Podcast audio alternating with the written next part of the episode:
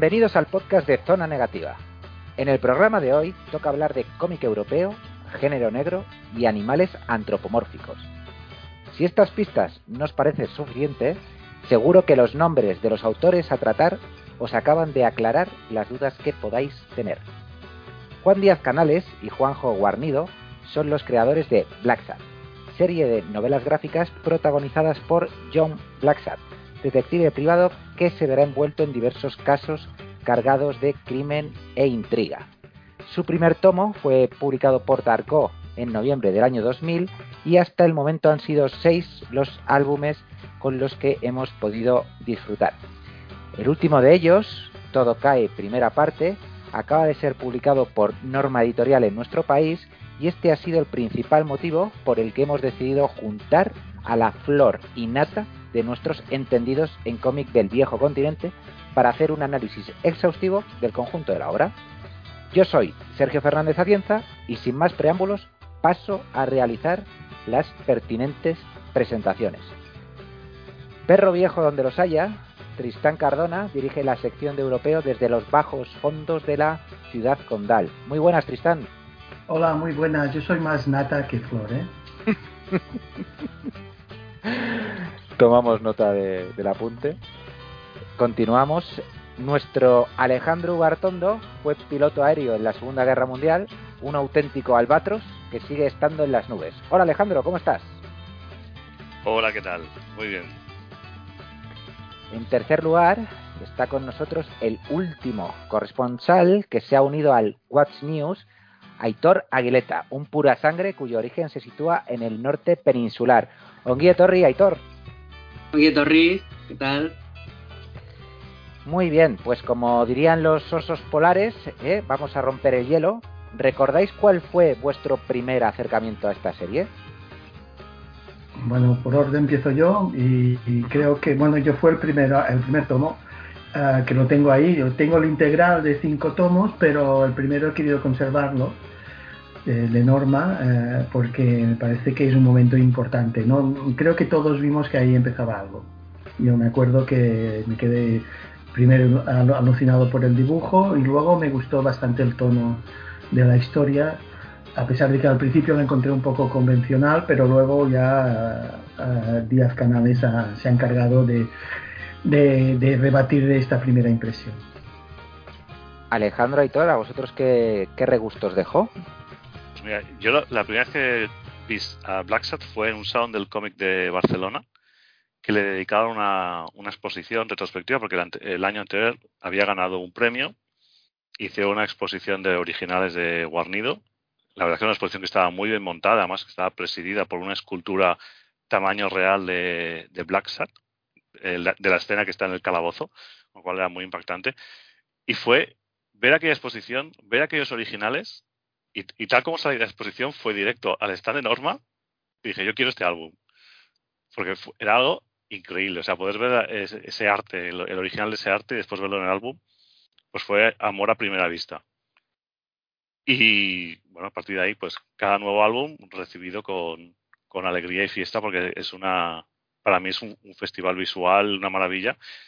También a nivel de guion, por muy simple que lo, que lo hayan atacado, esas primeras historias tan contundentes, me, engancharon.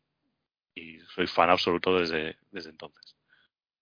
Yo, la verdad es que soy relativamente novato en el mundo de los cómics. Empecé a leer cómics como hace seis o siete años y he de reconocer que fue el tercer cómic que me leí. Primero me leí el Incal, luego uno de Sandman y luego me leí el integral de Black Y, y la verdad es que me quedé literalmente en shock dije, ¿esto lo ha hecho un español?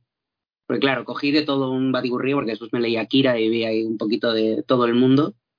Pero me pareció pues que era, era primera espada no a nivel nacional, sino a nivel internacional. Y dije, esto es una locura. Y a partir de ahí, pues yo no, no, no me pasó como a mis compañeros que fueron degustando como un menú, un menú de degustación que te va trayendo primero el primero, luego el segundo. Yo me di un atracón, me leí todos, en, yo creo que en, un día o en dos días me los leí todos y, al, en cuanto lo terminé me lo volví a leer porque era una locura. Y, y cada cierto tiempo le doy, le doy una nueva relectura porque es que es una maravilla, es que es una maravilla. Sí, en mi caso tengo que reconocer que em, descubrí a Black sin saber que era un cómic, porque eh, vi el, dibujo en, en, prensa, en una revista, no recuerdo cuándo, y, dije, joder, cómo mola la, la iconografía de, este gato con gabardina y tal. Y la verdad es que no, no profundicé, me, me, impactó ¿no? la imagen, pero no.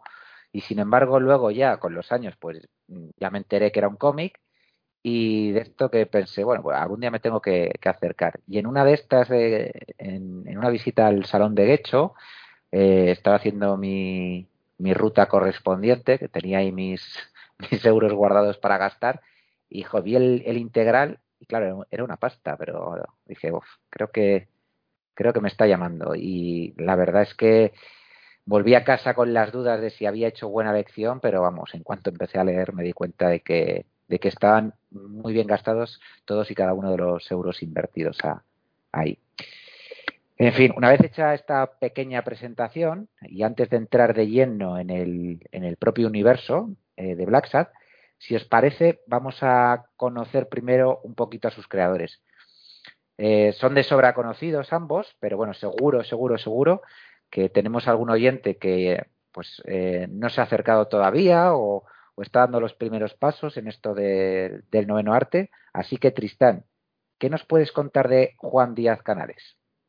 Juan Díaz Canales es guionista de cómics y animación. Nació en Madrid en 1972.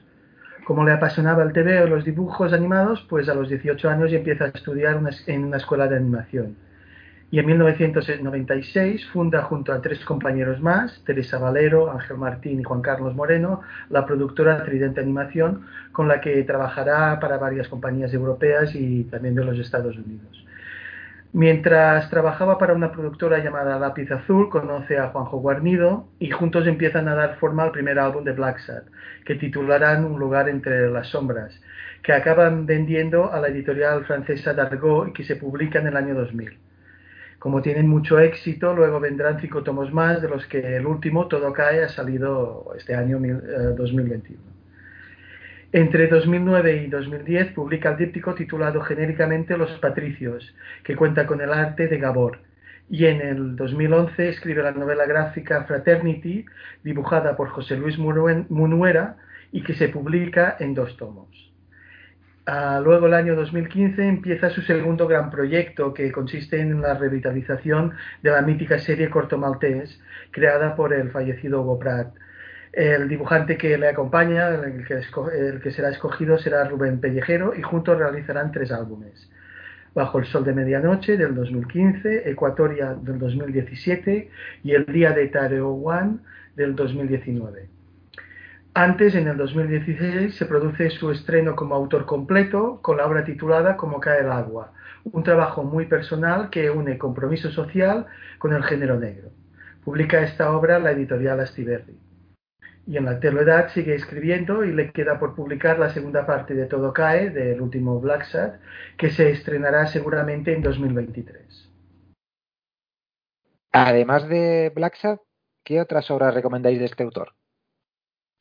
Pues yo he leído poco, pero ah, he leído y reseñado Corto Maltés El Día de Taiwán, que me ha parecido un trabajo bastante digno, muy respetuoso con la leyenda de Corto Maltés y con el trabajo de Hugo Pratt, pero creo que es algo tímido, un poco timorato, ¿no?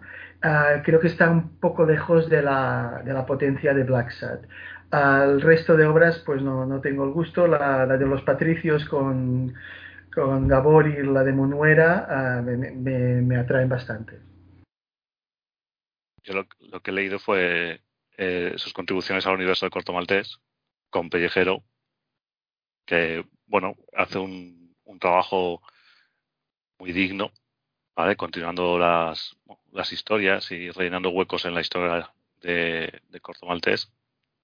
Muy respetuoso, sin arriesgar, pero yo creo que en la línea de lo que ofrece Black Sad, ¿no? Un guion sólido, sin, sin sorpresas, sin grandes eh, inventos, no, es un gran innovador, pero sí es un guionista muy, muy sólido en cuanto a tanto a la construcción de las tramas como al desarrollo de personajes.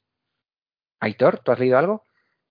Yo estoy como Tristán. Sé lo que ha hecho. Eh, la verdad es que me llama la atención el de cómo viaja el agua y su, su contribución a Corto Maltés, pero, pero la verdad es que no, ya sea por tiempo o porque he tenido que decir otras cosas, eh, comprar otras cosas, no, no he catado todavía nada que haya hecho, aparte de Black. Bueno, pues eh, en mi caso, como Alejandro, eh, sigo la versión que está haciendo junto con Pellejero de, Corto Martel, de, de Corto Maltés. Eh, y luego sí que he leído el Como viaja el agua, que ha publicado, que publicó en su día Stiberry. Y bueno, no deja de ser una, una historia curiosa de un señor que tiene ochenta y pico años y que bueno, pues para salir un poco de, su rutina eh, decide dedicarse al tráfico de, cosas robadas, ¿no? Y bueno, lo que lo que en un principio pues parece parece una aventura, pues eh, cambia rápidamente a, a, tragedia porque bueno sus, sus amigos eh, ancianos pues comienzan a, aparecer muertos de manera bastante truculenta, ¿no? Entonces, bueno, es una historia mm, bastante curiosa y, hombre, sin llegar a la excelencia de, otros guiones que, le hemos que le hemos visto que hemos visto que, que, ha realizado, vaya, pues sí que sí que me gustaría recomendarlo. Así que si podéis echarle un vistazo, que además se lee bastante rapidito. Bueno, eh, Alejandro, como tú tienes mucho arte, eh, te llega el turno. ¿Quién es Juanjo? ¿Quién es Juanjo Guarnido? Bueno, pues el artista de, Black Sat nace en, Granada en 1967 y su carrera en el mundo del cómic empieza en los años 90. Los que ya peinamos unas cuantas canas y conocimos la época de Forum, recordaremos algunas de sus contribuciones en los en ilustraciones, ¿no? que incluían los cómics Forum en, como pósters entre las páginas centrales, donde realizó unas, unas cuantas. Estamos hablando de la misma época más o menos que estaba Carlos Pacheco también por allí, o, o Ángel Unzueta y bueno, el Pascual Ferri. Y parece que intentó dar también el salto al, a la Marvel UK y Marvel USA con el resto de, gente que trabajaba en aquella época en, colaborando en Forum. No, no lo consiguió. con lo cual, un poco eh, dejó el mundo del, cómic de lado o aparcado durante una temporada y pasó al mundo de la animación. trabajó durante unos cuantos, una década larga en, en Disney, en Disney, la factoría Disney que tenía en Francia, donde contribuyó en, en varias películas de la época, llegando a ser uno de los animadores principales de la película de Tarzán, que se estrenó a finales de los de los 90. Pasada su época en el mundo de la animación, que le dejó una profunda huella en su estilo artístico, como se apreció después, retomó el contacto con la gente del, cómic y se juntó con, con Díaz Canales, al que había conocido en su paso por Madrid a principios de los 90, y juntos pasearon un proyecto que habían estado trabajando en él durante prácticamente 10 años de conceptualización, hablando, pensando cómo podría ser. Ese proyecto era Black Lo presentaron a varias editoriales hasta que al final fue Dargaud la que decidió apostar por esta pareja de autores que, recordemos, eh, era su primera obra en el mundo del cómic, Black Y bueno, ahí pasó en noviembre del 2010 que publicaron el primer álbum de Black y es donde empezó toda la historia, con éxito arrollador que les encumbró a los dos en el mundo del cómic. Y bueno, el trabajo de Guarnido con la es un estilo muy muy detallista, muy trabajado, con lo cual no es un artista que sea muy rápido. Con lo cual desde el 2000 hasta hoy en día, pues su producción artística es bastante limitada en cuanto al número de obras que no en cuanto a calidad. Ha trabajado en los seis álbumes de, de Black Sat, Después tiene una serie con Teresa Valero, una serie infantil que se llama Brujeando, con un estilo pues muy diferente al de Black pero que también ha tenido una acogida bastante buena. En el 2019, después de bastante tiempo desaparecido de las librerías, publicó El Buscón en las Indias con Alain Airoles, que es un, escritor francés veterano, y pues El Buscón en las Indias es una pedazo obra espectacular, que es una continuación del Buscón de Quevedo, imaginando cuáles serían las, aventuras americanas de este personaje. Una obra increíblemente, bueno, súper recomendable, que demuestra el talento de este artista. Y en el mundo del cómic poco más tiene. Tiene alguna contribución en alguna obra más. Tiene una obra que está inédita en España que se llama Voyagers, o bueno, Tristan lo sabe pronunciar mejor. Es una serie de 14 álbumes en los cuales contribuyó con las portadas. Hizo parte del arte del, último álbum. Pero nada más. En su, estilo, pues ya digo, les hace, le hace ser lento. Pero bueno, vale la pena esperar por cada álbum y ha sido reconocido ese estilo, ese dibujo tan bueno que tiene él, ha sido reconocido con premios a ambos lados del Atlántico y en muchos países, en Francia, Bélgica, España, Estados Unidos. Se ha llevado Eisner, Harvey's, ha ganado premios en Angoulême. Tiene un, palmarés que es espectacular. Pocos, pocos artistas hay a nivel mundial que tengan el reconocimiento que ha tenido que ha tenido Guarnido ¿vale? con la carrera que, tiene. Eh, efectivamente, el, el Buscón en, en, las Indias, que es una pedazo de obra, yo me la había dejado ahí en la pila, me lo leí este verano y qué decir, es que es, son uno de los mejores cómics de, aventuras que he leído yo y el dibujo es, es que es tremendo y vamos, o sea, teniendo en cuenta que tenía un listón tan alto como, como el Buscón de Quevedo, que Quevedo ahí dejó en el, en el limbo una posible continuación. Pues bueno, aquí recogen el guante varios siglos después y, vamos, crean una, una, auténtica gozada visual. Supongo Tristán eh, Aitor, ¿lo habréis leído? Sí, el Buscón sí, eso es lo que dices, es, es una continuación muy digna y sobre todo es un, un gustazo de, arte un gustazo visual no, no, ahí está, ahí raya a una altura impresionante. A mí, a lo mejor por, por estética me gusta más el, eh, la estética más negra, ¿no? Más de género negro, pero ah, en, el Buscón hace un arte mucho más luminoso, mucho más con, con uh, decorados naturales y es absolutamente extraordinario. Sí, a mí también me, me alucina, ¿no? con, con Aioles que tiene de capa y colmillos, también también me flipa y es como muy del estilo. Sí, de aventuras, eh, para todos los públicos, pero que mm, a los adultos son los que más los que más le pueden sacar partido y Barnido como siempre es alucinante. Estoy con, estoy con Tristán en este caso, eh, prefiero ese estilo más, no sé si más oscuro, pero menos complaciente que tiene en Black pero igualmente es, está a una altura que, ya quisieran prácticamente la mayoría de los dibujantes llegar o acercarse a esa altura.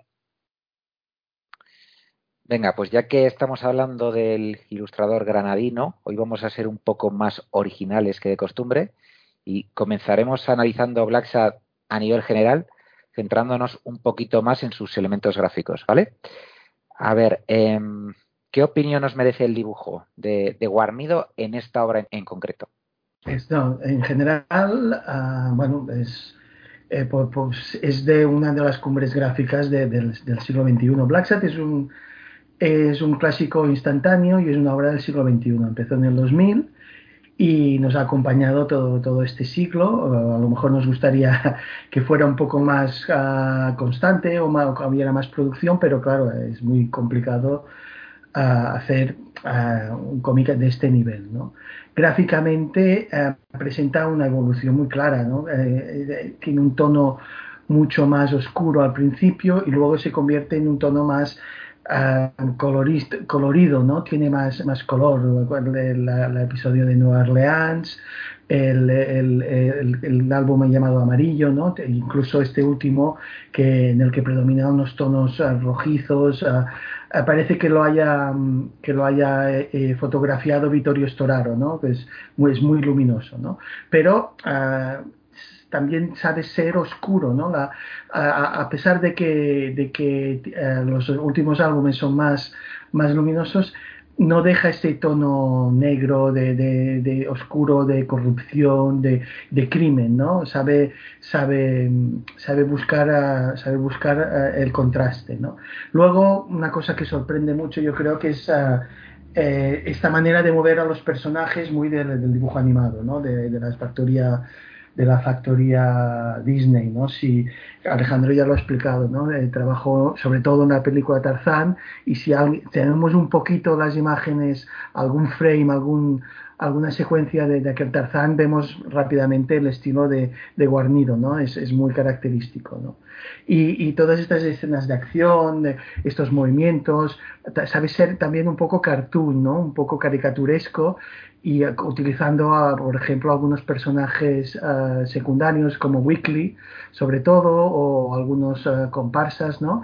Y, juega también un poco con la, con la comedia, ¿no? Eh, tiene muchísimos registros, ¿no? Como los grandes, como Tezuka, como Eisner, ¿no? Como esta gente que sabe ser muy realista, muy, muy negro, muy profundo, y también muy, muy más fresco, más, más humorístico, ¿no?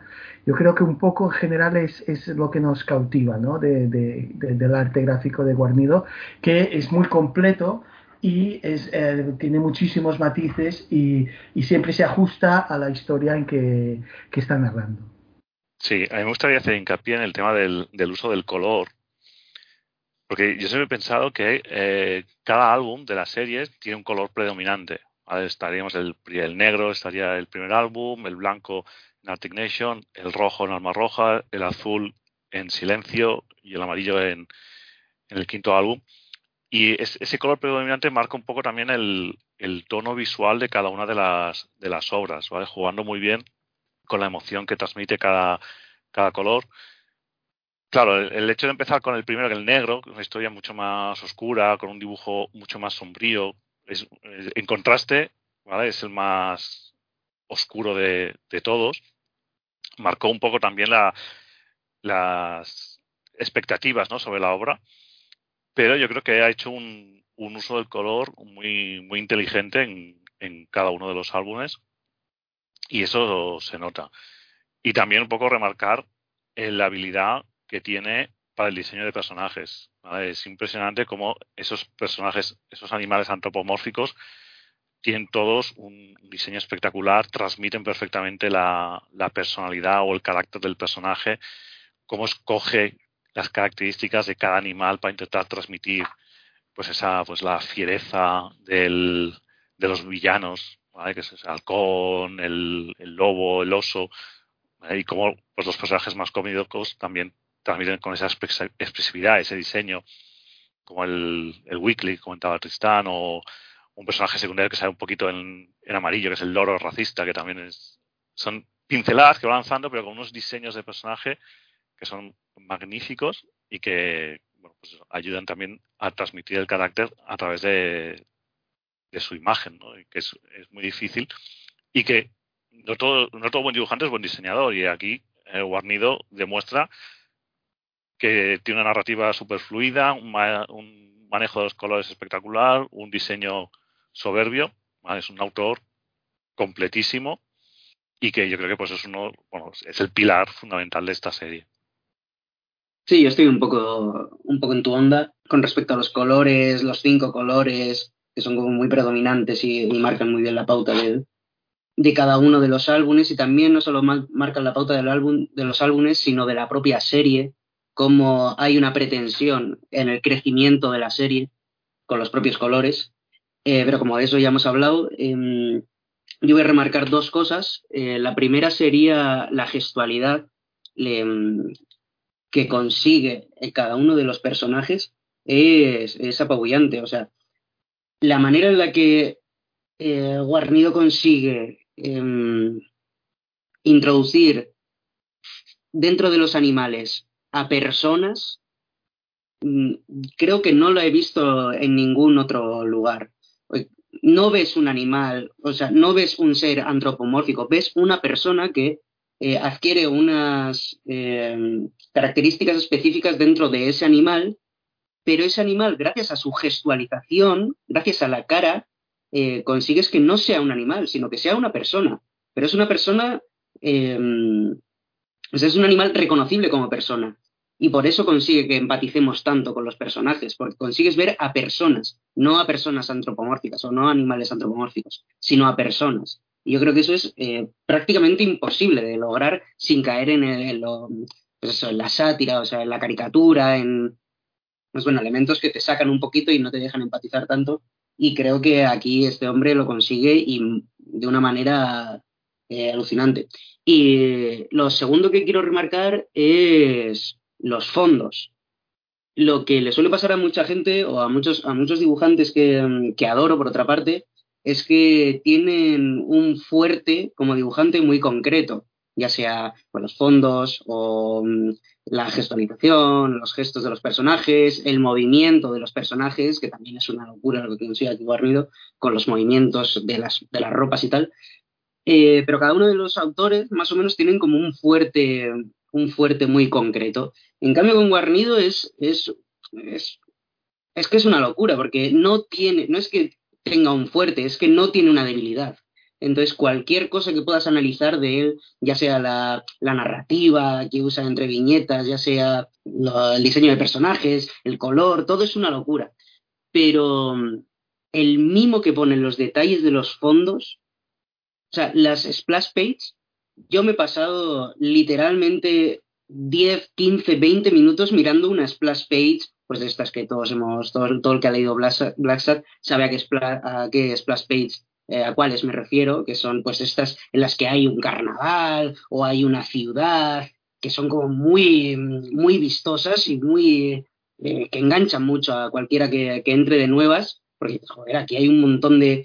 Pero lo curioso es que dentro de eso, de que mm, normalmente en la mayoría de los álbumes eh, puedes encontrarte ese tipo de, prácticamente ilustraciones. Em, no hay elementos dentro de esas ilustraciones externos a la, a la historia que cuenten otras historias. En cambio, aquí sí, aquí puedes ver en los fondos historias propias de personajes que no volverán a aparecer.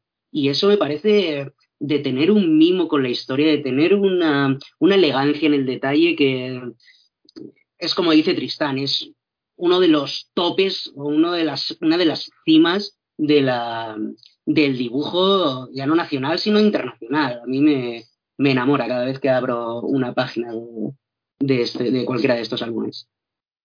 Es curioso lo de los personajes o las personas, ¿no? Porque yo creo que cada álbum de Black Sad tenemos un personaje que nos, que nos queda para siempre, ¿no? Por ejemplo, aquel, el, aquel detective fullero que es un hipopótamo del infierno, el silencio, que es absolutamente magistral, ¿no? La serpiente del primer, del primer tomo, ¿no? Absolutamente letal, ahí, silenciosa, siempre hay un personaje. Y yo además juego porque creo que también Guarnido, creo que también ha jugado con esto. Yo, yo he visto algunos actores, ¿no? Por ejemplo, en el en Alma Roja, el, Otto Binder, el, científico protagonista, ¿no? A mí me parece Edward G. Robinson, pero, pero seguro. Ah, y luego veo en el, en, el, ah, en el, infierno en silencio, veo a Tom Waits también en el, en el, editor de, la casa discográfica, ¿no? el productor de, discos. ¿no? Ah, y seguramente algunas actrices en, en, los personajes femeninos que aún no he conseguido descifrar, ¿no? Pero yo veo actores ahí colocados, ¿no? Sus gestos y tal, ¿no? Pero es eso, yo, yo creo que hay un personaje en cada, en cada, el, oso polar blanco de, de Arctic Nation, ¿no? El, el, sheriff del pueblo. Uh, es un poco Cary Grant, ¿no? El protagonista Black Sabbath. Tiene como ese porte.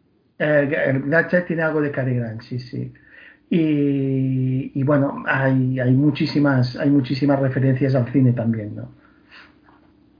Ha dicho Aitor, ha comentado, eh, esas splash pages para el recuerdo.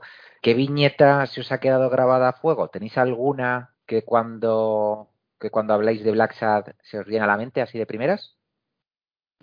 Yo hay dos. A la del primer álbum, una splash page en picado, ¿no? Que, que, después de una pelea en un apartamento en que se ve en una espera voy a buscarla si es una página que se llama cortado a sangre no o sea que está en, en, en bies no en, en, diagonal y está el, un personaje eh, que ha muerto y, eh, y Black Sat a su lado en un sofá ah, sí, la, la, la, sí sí. eh, esta me parece absolutamente increíble, ¿no? Y al lado hay un rascacielos, la página siguiente absolutamente memorable con Black Sat de espaldas.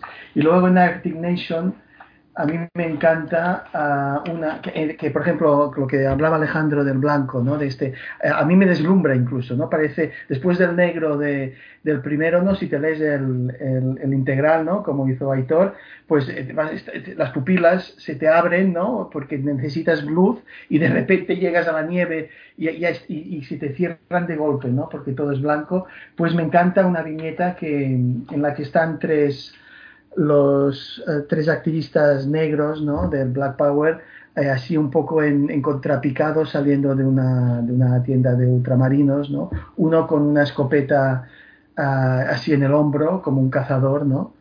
Ah, es una viñeta absolutamente impresionante. Que justo acaban de amenazar a Black Exacto, a Black Bueno, no sé quién amenaza a quién, ¿no? Porque a Black Sí, la verdad que sí. Un poco al estilo José Luis García en, en el crack, ¿no? Como Alfredo Landa le tiene la pistola a uno en, en cierta parte, ¿no? Uh, bueno, pues esta viñeta, estos salen de, de este ultramarinos, ahí con un cielo gris uh, que presagia tormenta, es absolutamente maravillosa esta viñeta.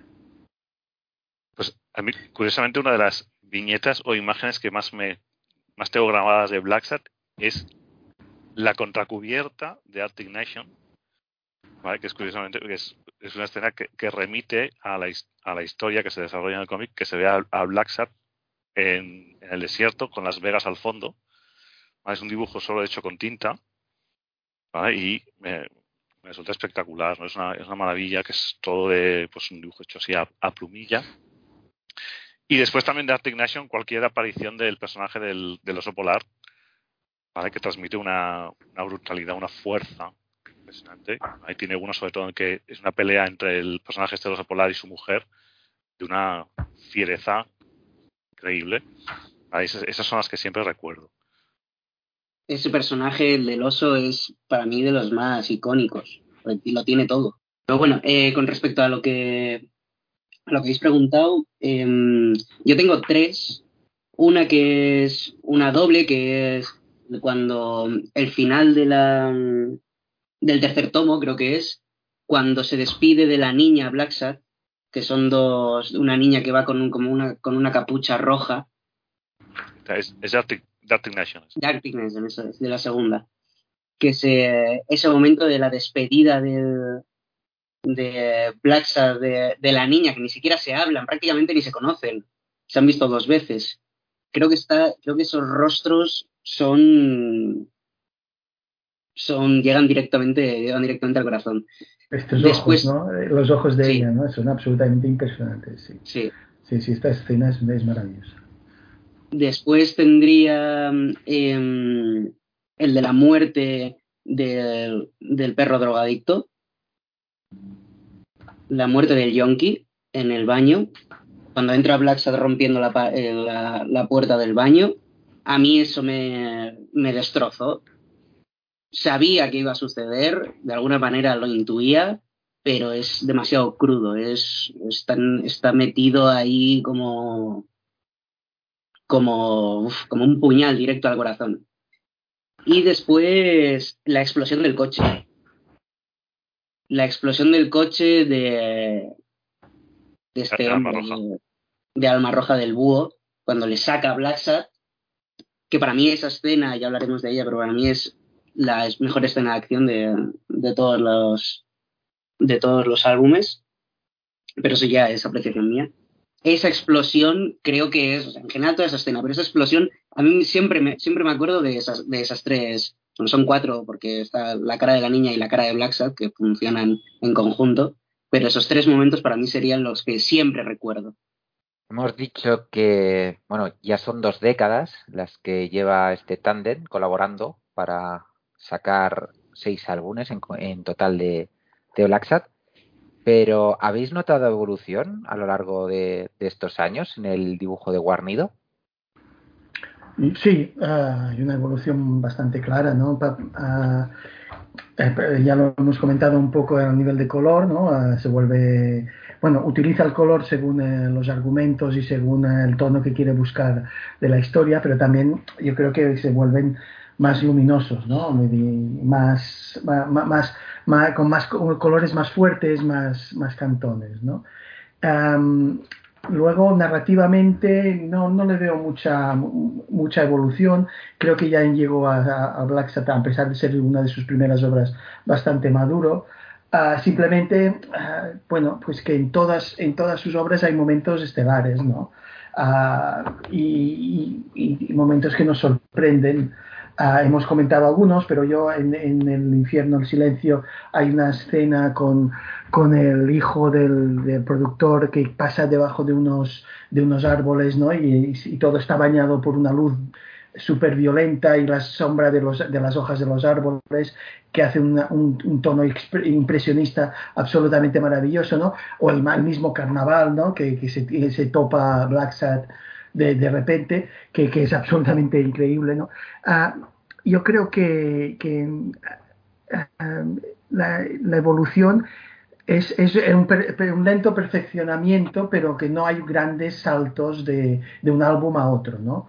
Y supongo que él pues está con sus, sus, inquietudes, sus, sus preocupaciones y buscar la luz, buscar más expresión a los personajes pero yo creo que todo conserva un tono bastante homogéneo, ¿no? Cuando tienes el integral delante, no notas que es una serie que de un dibujante que empieza muy muy un poco con, con, algunos defectos y luego ya va evolucionando, sino que todo, todo el álbum se puede leer como, todo el integral se puede leer como algo muy, muy coherente y muy unitario.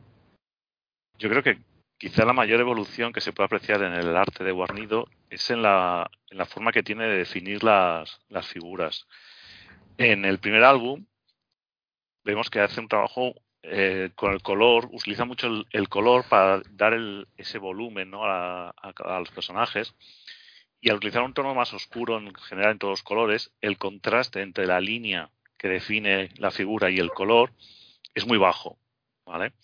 En cambio, a medida que va evolucionando la serie, va, eh, va escogiendo un trazo como más, más ágil, más, poco más nervioso, no tan preciso como el primer álbum, donde ese contraste entre la línea que utiliza para definir las figuras y el color es más grande. ¿no? También al utilizar diferentes paletas de colores, ¿vale? resalta más el, la tinta del, de la línea. Y eso se, hace muy patente, sobre todo si, si comparas, si pones lado al lado, pues un lugar entre las sombras y amarillo, por ejemplo, que es el, el primero y el quinto, ahí se, se aprecia muy bien ¿no? Esa, ese cambio en el estilo de dibujo.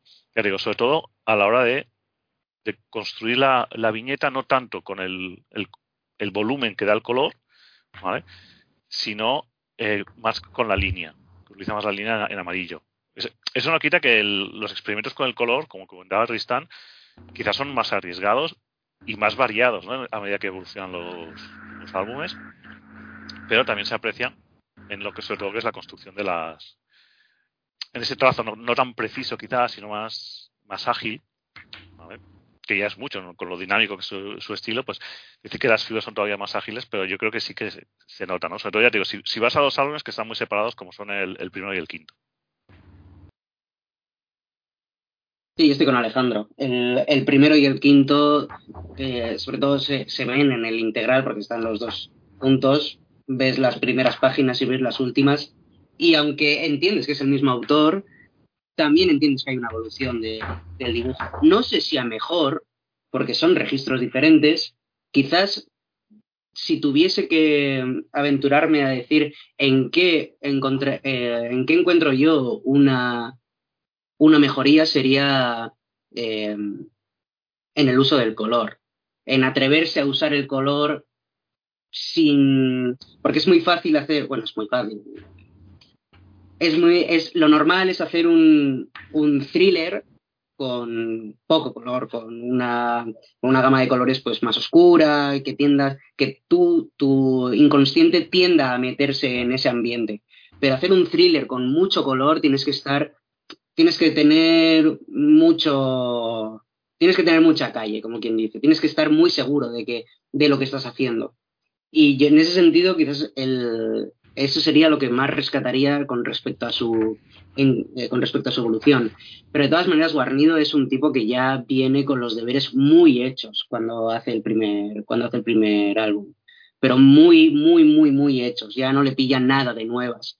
Ni ya no solamente a nivel de, de lo que de, de, cómo dibujas, sino de, de la propia idea de, narrar. Eh, se nota que ya sabe narrar muy bien. Eh, que quizás es lo que, lo que menos se, menos realza cuando se habla de su dibujo, porque, claro, como lo visual es tan espectacular, lo primero a lo que se tiende es a decir, wow, esto es una locura, es increíble a nivel visual.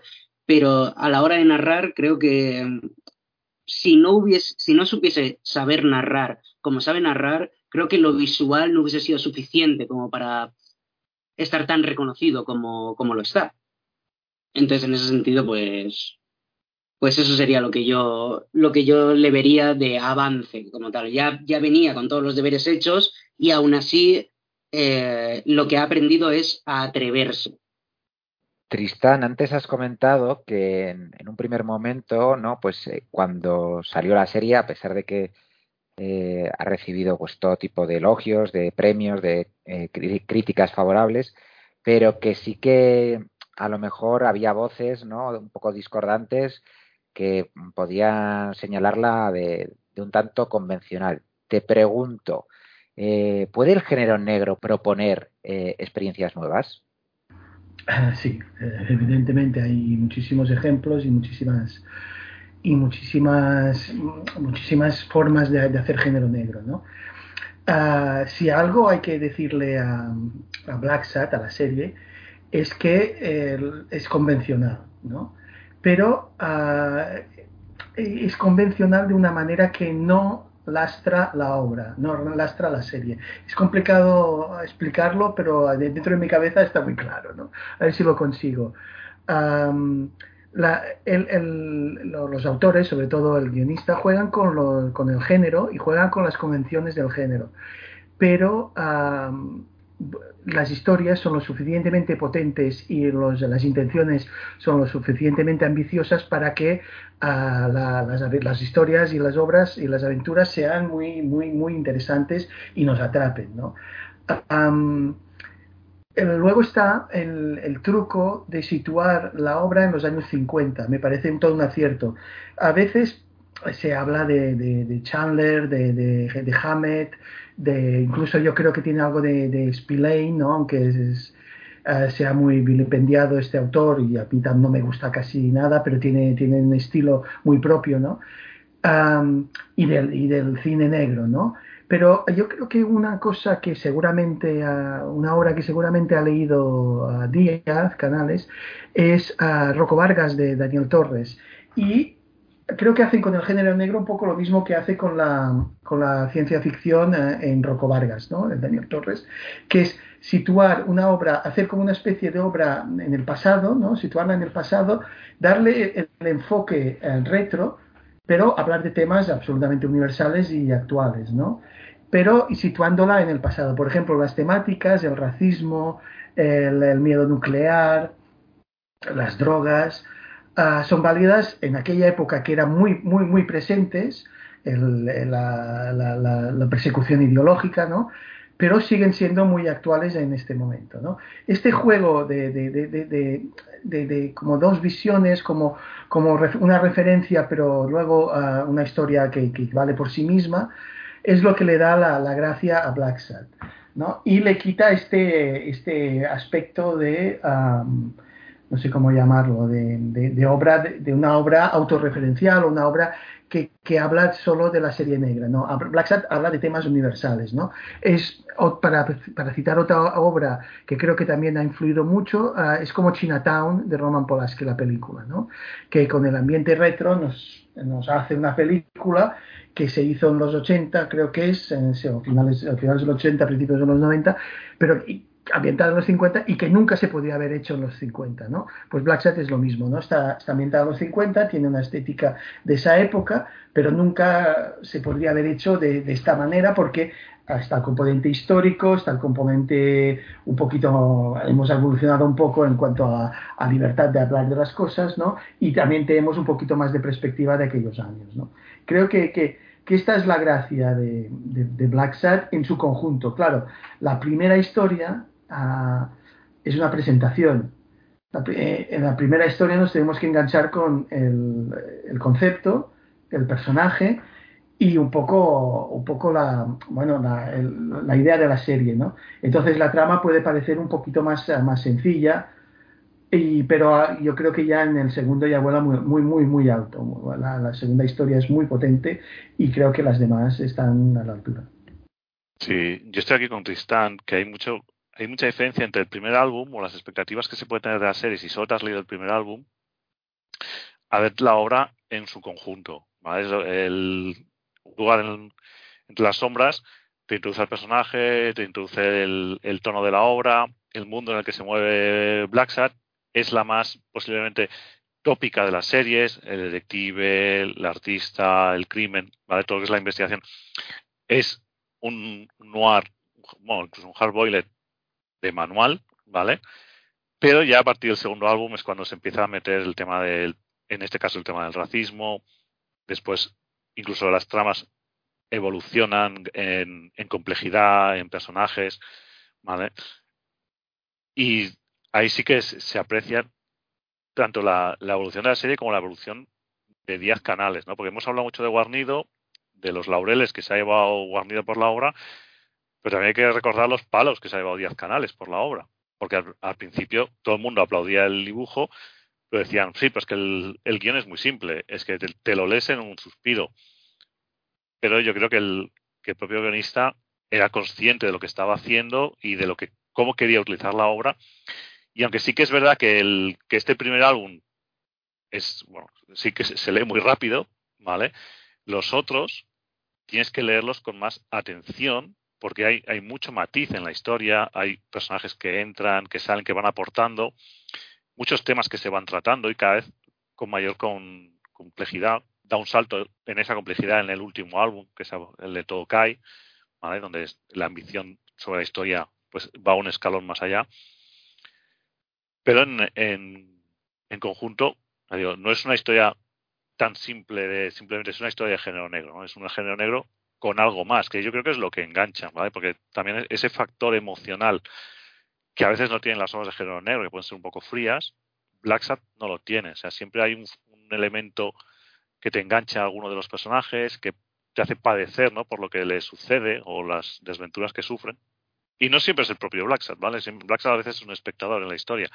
Son los, son los otros personajes que van apareciendo y que son los motivos de cada una de las, de las entregas que llevan un paso más allá del simple, del simple noir. Es, una historia con, es una historia con corazón, es una historia de género, con corazón y con pues, pues, una complejidad oculta un poco en la aparente sencillez de hacer obras de género. Sí, yo suscribo todo lo que han dicho, todo lo que han dicho mis compañeros. Con respecto a la pregunta de si puede dar algo nuevo el género, sí, sin ninguna duda. Con respecto a la pregunta de si esto da algo nuevo, sí, sin ninguna duda. Y lo que no da nuevo Mm, ojalá muchos no diesen nada nuevo y hiciesen lo que no es nuevo bien hecho, que es en gran parte lo que hace esta obra. Entonces, cuando alguien tilda a Black Sabbath, que está muy bien tildado, pero cuando pone la tilde en que es eh, demasiado es demasiado convencional, pues yo digo sí y qué. O sea, me funciona así. Es más, si, si se hubiese puesto a hacer malabarismos y a, y a contar cosas extrañas, pues seguramente em, no hubiese alcanzado el, el puesto, el éxito, el reconocimiento que tiene. Porque hacer las cosas simples no es fácil. cuando encontramos una historia que nos parece así mm, simple, pero decimos, es que me la he leído en un suspiro, pero me ha gustado, pero es que si hubiese sido un poco más complicada, yo creo que me hubiese gustado más. Pero así simple me la he leído muy, muy rápido y, he entendido todo y como que nos quejamos de una especie de, de que todo, todo, ha estado, todo ha estado bien. ¿Por qué, ¿Por qué no me ha complicado un poco las cosas? Pues porque quizás si te lo has leído tan rápido y, te ha entrado tan bien, es porque ha habido un trabajo previo que ha costado mucho hacer. Entonces, muchas veces se, se, critica lo simple, cuando para mí lo simple, y Techuca lo sabía, lo simple, en lo simple está lo difícil. Cuando alguien hace algo simple y, y está muy bien hecho y engancha, es porque no es tan fácil hacerlo, porque si no lo haría todo el mundo.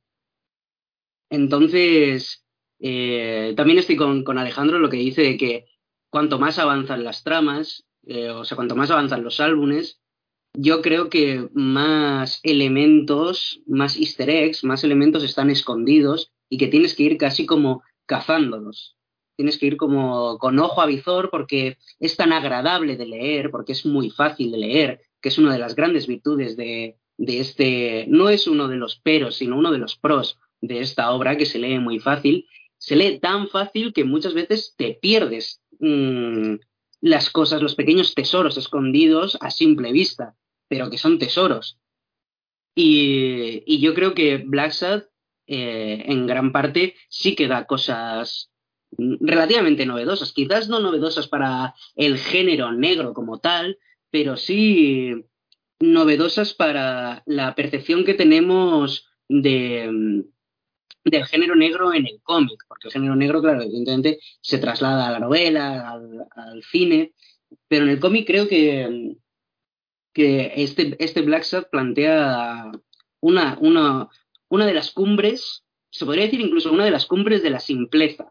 Y no es fácil conseguir eh, la cumbre en la simpleza, porque, insisto, hacer un, un, un guion complejo y complicado que no entienda nadie, eh, voy a meter aquí un pequeño palito, hacer un Tenet, por así decirlo, pues es más atractivo para la gente. Decir, joder, no me he enterado ni de la mitad de lo que pasaba, pero si no me he enterado será porque era bueno.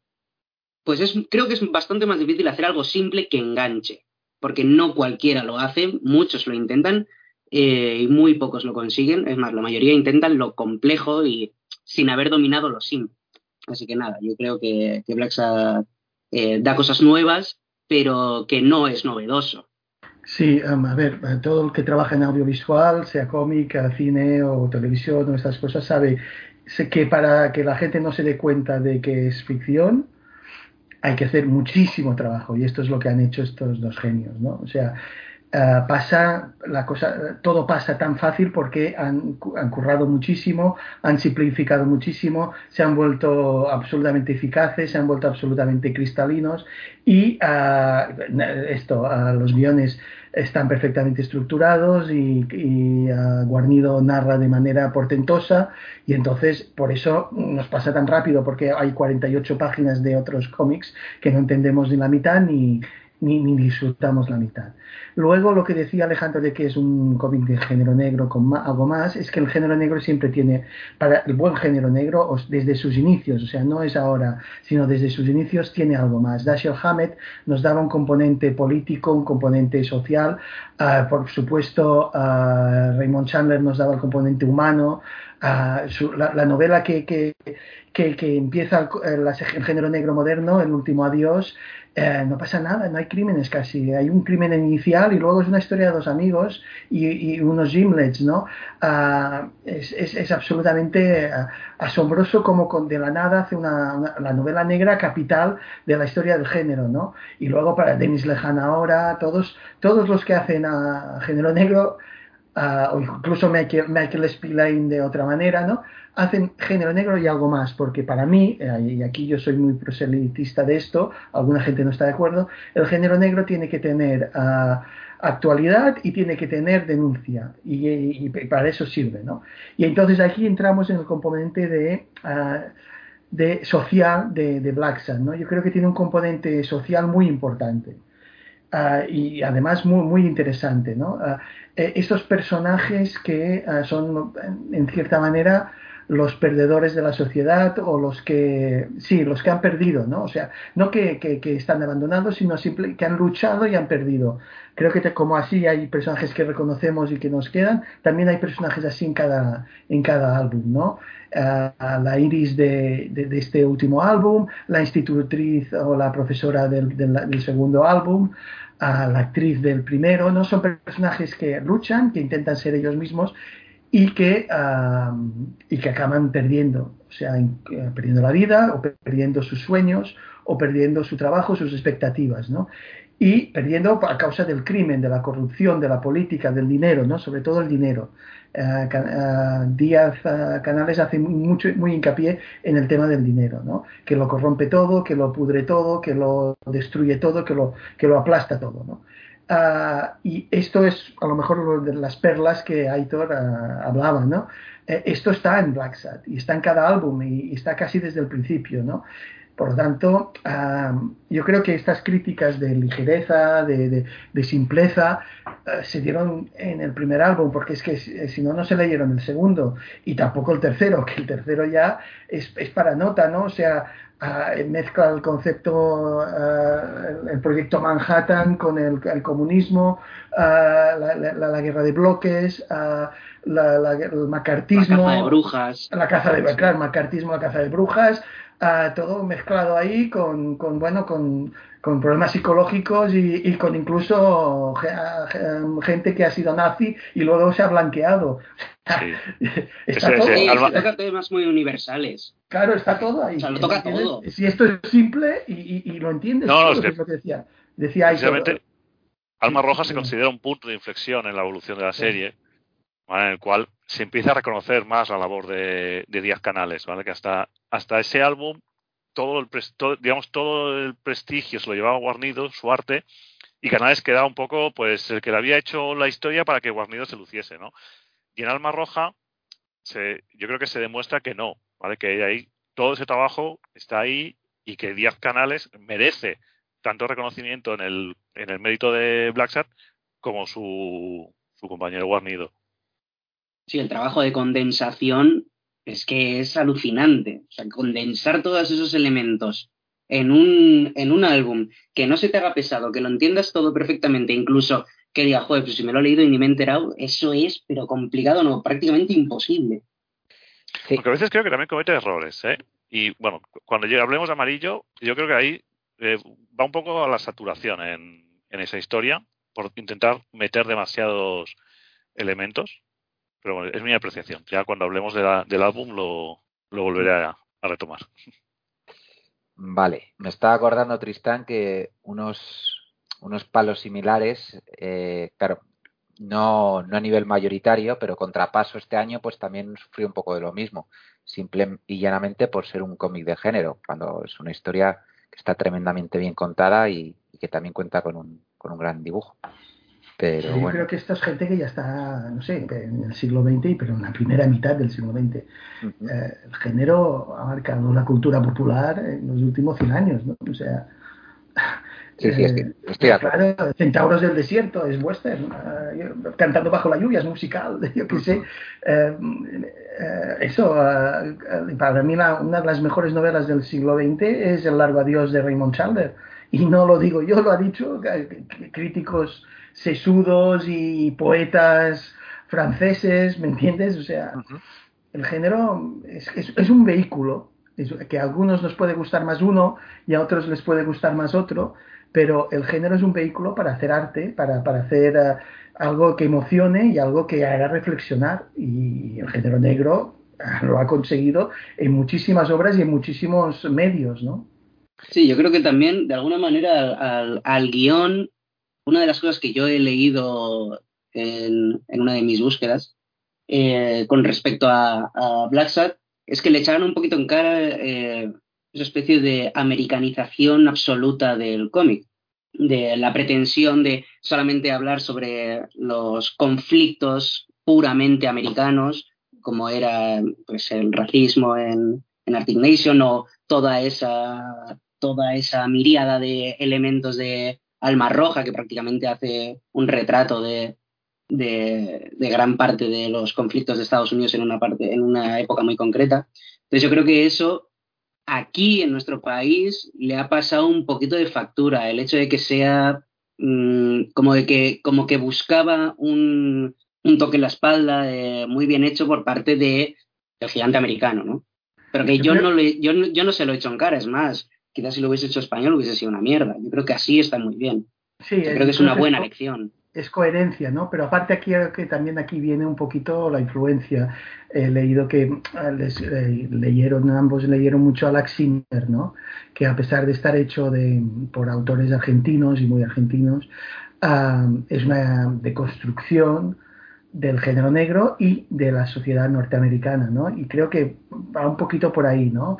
Ah, si aquellos en los años 70, estos en los años 50, buscan, quieras o no, la, cultura norteamericana ha sido predominante en el siglo XX, ¿no? Entonces, bueno, es un factor de análisis de eh, las cosas más importantes o las cosas ah, más trascendentes, desde, pues eso, la, todo el tema atómico, todo el tema racismo, todo el tema colonialismo, todo, todo, todo pasaba por, por, esta, por Estados Unidos, o al menos Estados Unidos estaba implicado. Y ellos hacen... Es que hay muchos elementos agresivos de por sí, ya simplemente en las armas no te crees a gente armada en Francia. En cambio, en Estados Unidos dices, ¿dónde están las armas? Me faltan armas aquí. Eso también es uno de los motivos, yo creo. El que esté tan blanqueado, el estar armado por la calle aleatoriamente. Y hace tiempo más aún, que ahora pues hay más debate, pero en los años 50... Bueno, John Blacksad eh, tiene un background difuso, el cual se nos ha ido dejando como pequeños huevos de Pascua, como comentabas antes, Aitor.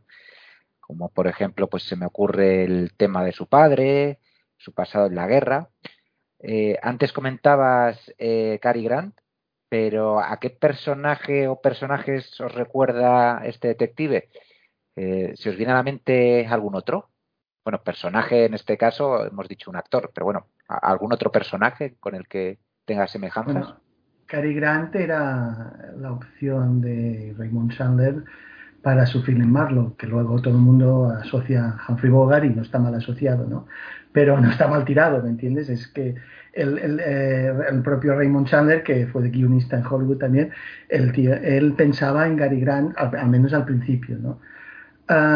sí, a, mí me recuerda un poco al agente secreto X9 de, de, Alex Raymond, ¿no? Yo creo que la, la, el aura de Raymond planea por esta serie, ¿no? Ah, creo que, que esa elegancia, esa ese, mm, virtuosismo visual y, eso, esa estética de los 50, ¿no? Yo creo que Raymond planea por ahí. A mí Black Sun me recuerda bastante a, a, pues eso, el agente secreto X9 de, Alex Raymond y al principio de Dashiell Hammett, ¿no? luego, bueno, pues podrían ser algunos actores negros también, ¿no? Porque en principio Black Sun parece negro o es del componente racial negro, de este negro que hay en esta, en esta especie de mundo antropomórfico, ¿no? Pero como así cómic, bueno, pues Alex Sinner, una mezcla entre Alex Sinner y, y, el agente secreto X9, que en principio no tenía nombre al principio. Yo por recuerdos de mi infancia de la serie televisiva Mike Hammer, la que protagonizaba Stacy Kitts, que hacía ese personaje de Spillane, creado por Spillane, que siempre iba un poco el detective privado, un poco desastrado, con la camisa mal puesta, la corbata desabrochada, que muchas veces el propio Blacksack también va así. Pues siempre me ha recordado a, ese, a esa interpretación ¿no? que se dice Mike Hammer en, en la serie de televisión de los años 80, que me tragué yo siendo niño. Pues siempre he tenido esa, esa asociación yo. Hombre, a mí Cary Grant a nivel, a nivel corporal e incluso visual y yo creo que es como el, el, actor que, más, que a mí más me recuerda. Pero en cuanto a la, a la forma de ser, quizás lo, lo mezclaría como con una especie de, de Sherlock, el de, el, de, el de Sherlock, el Sherlock Holmes de Sherlock, con un James Bond más estilo Sean Connery o algo así que tiene mucha planta. Pero claro, es que tiene, es, como tan específico este personaje porque es muy cercano no creo que haya un personaje que pueda que pueda decir, me recuerda específicamente a este personaje. Creo que tiene, tiene unos elementos muy específicos, eh, sobre todo a la hora de acercarse a los, a los personajes secundarios, que es especialmente empático con ellos. Y, em, y lo que dice Tristán, es curioso que, que sea un personaje eh, que en, en varios momentos del álbum se le tilda como negro, pero que tenga em, esa, esa cosa blanca en la cara y de alguna manera a mí nunca me pare, nunca, mientras lo leía, incluso cuando lo decían, no me parecía un personaje, ahora se dice racializado, por así decirlo, sino que es un personaje em, que yo, que yo entiendo, iba a decir occidentalizado, pero como que yo no tengo ningún personaje, no tengo ningún personaje con el que podría decir, me recuerda específicamente a esto. Sí que tengo el actor, el actor Cary pero por, por, lo visual. Pero creo que no hay ningún personaje que pudiese, que pudiese encajar perfectamente, o sea, poner a ese personaje en lugar de a Black y que funcionase como Black Creo que tiene, tiene su propia aura. Por el tema racial, digamos, podría parecer un poco así Poitiers, ¿no? Que, era el primer eh, protagonista negro ¿no? Uh, del cine de Hollywood, ya de los años 60. ¿no? Um, y creo que, claro, el, el, la gracia del, del, detective como la gracia del, del, periodista que es que puede penetrar en, en sitios donde uh, una persona pobre, una persona de un trabajo no podría entrar, ¿no? O sea, un detective puede entrar porque tiene que limpiar la basura de los ricos, ¿no? El periodista porque tiene que ah, enseñar la cara amable de los ricos, ¿no? Entonces, ah, eso le, hace un acceso y entonces por eso lo vemos moverse en ambientes racistas, ¿no? Pero que no, que, que, los, que lo aguantan, que lo soportan y tal, ¿no? Ah, creo que va un poco por ahí esta, esta indefinición ¿no? racial, ¿no? Pero bueno, a mí también ahora me viene lo de Sidney Poitier, ¿no? Sí, sí, incluso, pero incluso con Sidney Poitier es, es, un, es un actor que a, mí, de las, de las películas que he visto suyas, siempre era Sidney Poitier haciendo de... Eh, o alguien interpretado por Sidney Poitier, era como muy tenía un gesto, una mirada, un porte muy específico, que es lo que creo que le pasa a Black que no hay nadie con quien compararle, no hay un personaje con el que decir, este es el personaje que, haría, ni siquiera mi partido, porque era, son muy diferentes a la hora de los personajes que hacía uno con, con el propio Blacksat. Pero, pero sí, supongo que será lo más cercano si nos ateñimos a que, a que es un detective eh, afroamericano, bueno, de color, tampoco dicen de dónde es exactamente. Además del protagonista, a lo largo de los seis álbumes eh, tenemos personajes secundarios que bien se vuelven habituales como Weekly o el jefe de policía Smirnov, así como otros que aparecen en un único tomo. ¿Cuál es vuestro secundario favorito o vuestra secundaria favorita? ¿Tenéis alguno? Bueno, yo ya lo, más, o menos ya lo he dicho. Yo, en cada álbum hay uno, hay uno diferente, ¿no?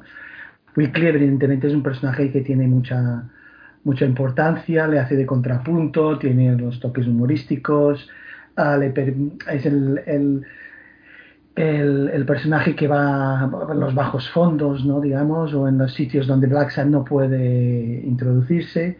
Y en el último capítulo tiene una importancia bastante, eh, bastante fuerte y las pasa canutas, ¿no?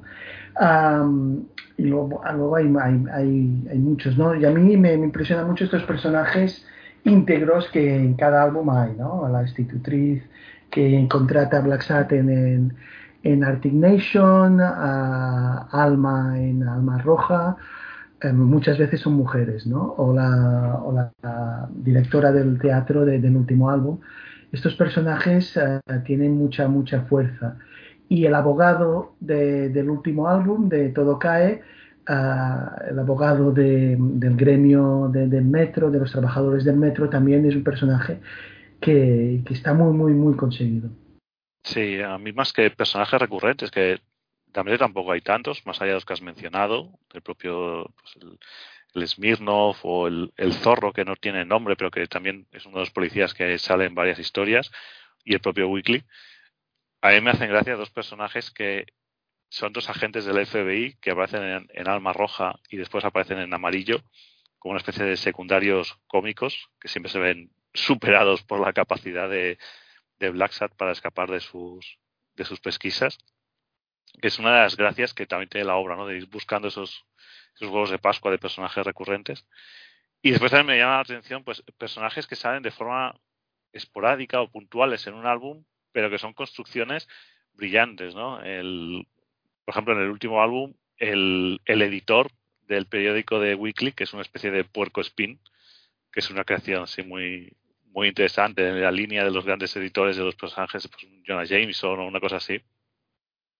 Que son personajes que van, van apareciendo, o como la, tortuga que contrata a Blacksat al principio de, Alma Roja y lo utiliza de guardaespaldas, que aparecen en muy pocas páginas, pero son, son cautivadores, ¿no? Y son súper carismáticos en su, en su peculiaridad. Yo hay eh, dos personajes que aparecen en, en, un álbum en concreto y no vuelven a aparecer.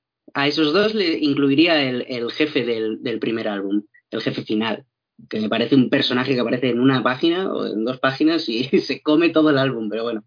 Eh, pero esos dos personajes que a mí me. que son los que siempre. Siempre recuerdo cuando. cuando me viene Black Sat a la cabeza, es el oso, el oso polar, que me parece.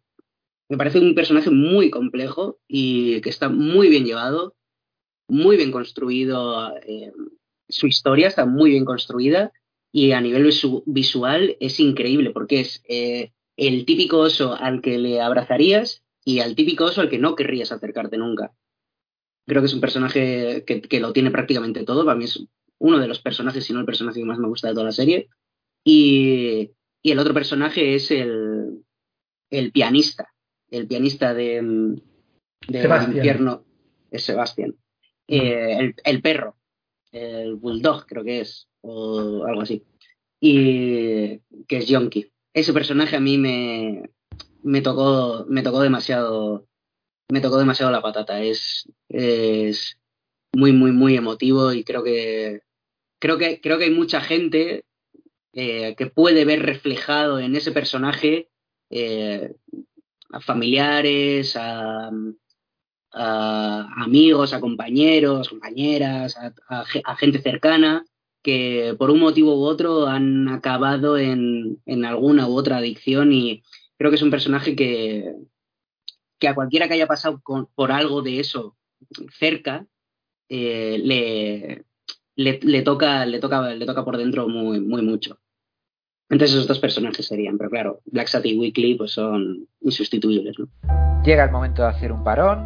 Nos preparamos una buena copa de bourbon mientras fumamos un cigarro, ponemos un poco de jazz y volvemos en un momento.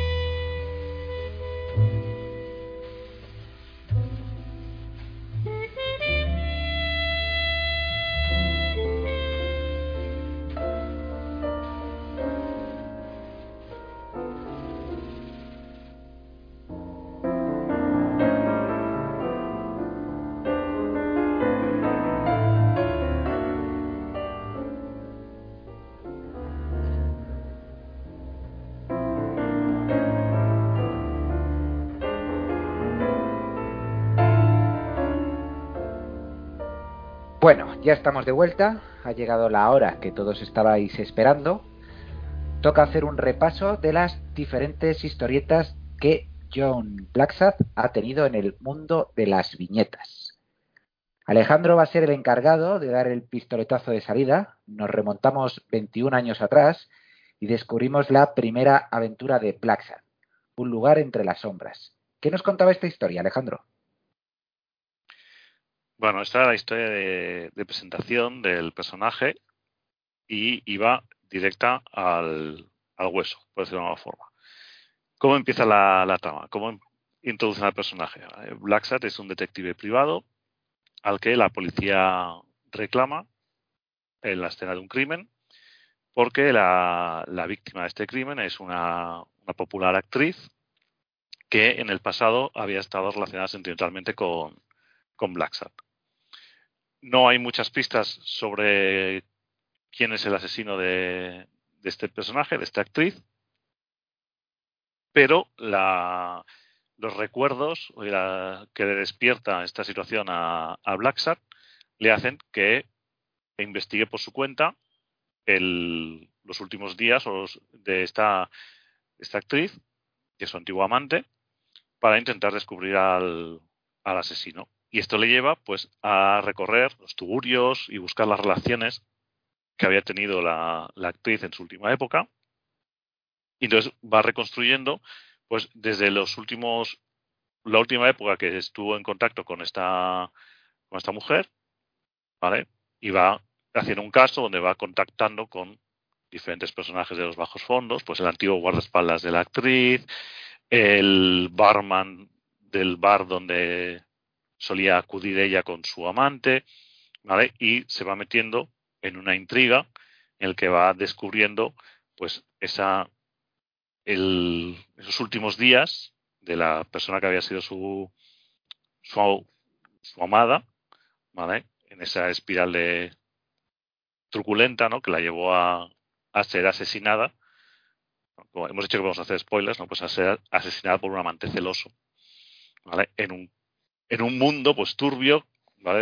de, la actriz, bueno, de los de actores, del, de los magnates, el mundo del dinero, ¿no? que poco corrompe a la gente y que en algunos casos también da esa sensación de, de, impunidad, de control absoluto sobre las vidas de todas las personas, que a fin de cuentas es el, el último responsable de la muerte de la, de la chica esta. ¿no? Es, pues es una trama detectivesca al 100%, donde eh, a base de pinceladas y pequeños flashbacks se va reconstruyendo la relación de Blacksat con, con esta actriz, ¿vale? Y también se va mostrando pues ese mundo truculento de los bajos fondos y cómo se conecta, los bajos fondos se conectan con las altas esferas, De forma que el, el crimen, No es eh, exclusivo de unos o de otros, ¿no? está, está en todas las capas de la, de la sociedad. Y la verdad es que poco más se nos contaba de Black ¿vale? Era, muy directo. A lo largo de la historia se da alguna pincelada de, de su pasado en la guerra, que es un tío duro, que tiene, ha tenido sus más y sus menos con, con la ley y que en su profesión de detective un poco ha llegado descartando otras otras opciones que en este álbum en no las conoceremos, las conoceremos más adelante, ¿vale? Pero se, se explica poco del personaje, pero lo que se explica ya te va ayudando a, primero, a engañarte de él y después a entender ese, ese final tan contundente y tan crudo que tiene este primer álbum, que quizás de los más impactantes, teniendo en cuenta todo el volumen de la serie, de los que hay, ¿no? porque afecta directamente al, al propio personaje de, de Black Aitor Tristán, ¿qué os parece este cómic como punto de partida de la serie? Bueno, pues yo creo que eh, ellos lo concebieron como un one shot, pero mm, a mí me cuesta creerlo, ¿no? O sea, al principio era una historia corta, en blanco y negro, luego eh, fue eh, el dibujante, sobre todo, creo que quiso que fuera más ambiciosa, pero a este final, en adelante, este habría de ser mi mundo. Una jungla donde el grande se come al chico, donde las personas se comportan como animales y es, me había sumergido en el lado más sombrío de la vida y por él camino todavía. a mí me parece que ya tenían muy claro que iban a hacer algo con más con Black Sun, ¿no? Y, y es la tarjeta de presentación. Y además yo creo que rinden pleitesía un poco a, a los a los popes de, del cómic negro, ¿no? A mí hay cosas, y creo que se les acusó también un poco, que me recuerdan al primer, al primer arco de Sin City, ¿no? De Frank Miller, en la relación entre, entre la, la, chica muerta y, la venganza, ¿no? Y, este componente moral de, restituir un poco este crimen, ¿no? Y este final con la ciudad de fondo, así en, en gran plano general, con Black Sun alejándose, a mí me recuerda al final más icónico de, del cómic negro, que es el de The Long Tomorrow, de Moebius y, y Dan O'Bannon, ¿no? Este final en, aquella, en aquel puente de esta megalópolis inhumana y absolutamente industrial y, y apocalíptica que de, de, The Long Tomorrow, donde el detective dice algo así como, y esta es una historia más de entre millones de historias, ¿no? Yo creo que aquí no tímidamente, pero sí con mucho respeto, hacen una carta de presentación, rinden pleitesía a los mayores y creo que ya empiezan una serie. Ah, y el álbum a mí me parece bastante, bastante eficaz y bastante ah, correcto y efectivo. ¿no? Eh, evidentemente no da toda la dimensión de la serie, pero es un buen comienzo. Sí, a mí me parece un comienzo excelente. No, no nos plantean una, una dificultad enorme en, en, la propuesta, algo que hace, algo que habilita que se hagan unas propuestas futuras. Estoy con Tristán con respecto a lo de que mm, se hizo para hacer más, eh, o se planteó para hacer más, pero funciona, curiosamente, como, como un trabajo unitario funciona como, como una presentación de un personaje que podría simplemente presentarse y decir, este soy yo, este es mi mundo y, es lo que te he contado. Pero creo que fue muy inteligente no meterse en, en batallas eh, ajenas al propio personaje, o sea, que hacer, hacer, un, hacer una trama que eh, circundase alrededor de, del propio Black y no sobre un agente externo para hacer que el personaje fuese el principal atractivo de, la serie y que por tanto se demandasen más historias de este personaje. Eh, creo que lo hacen muy bien, creo que lo hacen eh, exquisitamente para, para, lograr ese objetivo, para que la gente les pida más, y la gente les pidió más, y bueno, y sobre todo que la editorial te pida más, que es en última instancia la que decide si vas a hacer más o no. Pero mm, en cualquier caso creo que es un ejercicio muy, muy sólido, aunque, aunque tenga reminiscencias a otras obras, como la que ha dicho Tristan de Frank Miller. Eh, es un ejercicio sumamente sólido y, muy inteligente. Yo creo que muy inteligente por parte de los, de, en este caso hay canales, pero, pero claro, también tienes, tienes la ayuda de tener un, un dibujo increíble. Entonces yo creo que, que es el inicio perfecto para una serie. No sé si tanto sería un unitario o un único tomo tan bueno si se hubiese quedado solamente en ese tomo. No sé si hubiese, eh, no sé si lo consideraríamos como algo tan bueno como teniéndolo al lado de toda la serie, pero sin ninguna duda a nivel de serial, a nivel de inicio de una serie, creo que no se le puede poner prácticamente ninguna, ninguna pega. Se le podría poner alguna, pero yo no se la voy a poner y tiene un concepto moral, que no vamos a desvelar por si alguien no lo ha leído, pero que no era tan, tan habitual en, y no sigue siendo no, sigue no siendo muy habitual no uh, ya, intentan buscar la reflexión no no, ah, no no fácil sino que bueno le dan un pequeño meollo ah, ético mm, criminal policial, ¿no? Que tiene bastante enjundia, ¿no? Y que yo creo que salen bastante airosos en el tono y en la manera de resolverlo. Continuamos con Alejandro, que también nos va a diseccionar el segundo álbum del detective felino más famoso del planeta. Arctic Nation, historia en la cual los autores nos situaban en una población supremacista con el racismo como telón de fondo. Alejandro, cuando quieras. Vale, Arctic Nation del 2003. Eh, yo creo que es el. Aquí es mi álbum favorito de toda la serie, pero también creo que es ese álbum que dentro de lo que es el contexto de la serie, si el primero te había llamado la atención y te había interesado en las pesquisas, este Arctic Nation es el que te engancha. ¿vale? Y a partir de aquí es donde eh, los artistas demuestran pues todas sus cartas, ¿vale? Suben las apuestas de realmente lo que están haciendo y es el que va a marcar en general el, tono del resto de la, de la serie. ¿Qué nos cuenta Arctic Nation? ¿Vale? Desde aquí nos, nos saca a Blacksat de la ciudad donde había transcurrido la primera aventura y nos lo lleva a los suburbios, a un, a un municipio conocido como The Line. Es un antiguo eh, suburbio industrial que había sido próspero durante la guerra por la fabricación de, de aviones, que había motivado que muchas familias se trasladaran a este barrio, pero con el final de la guerra y el final de las, el cierre de las fábricas, llevó el barrio a la decadencia.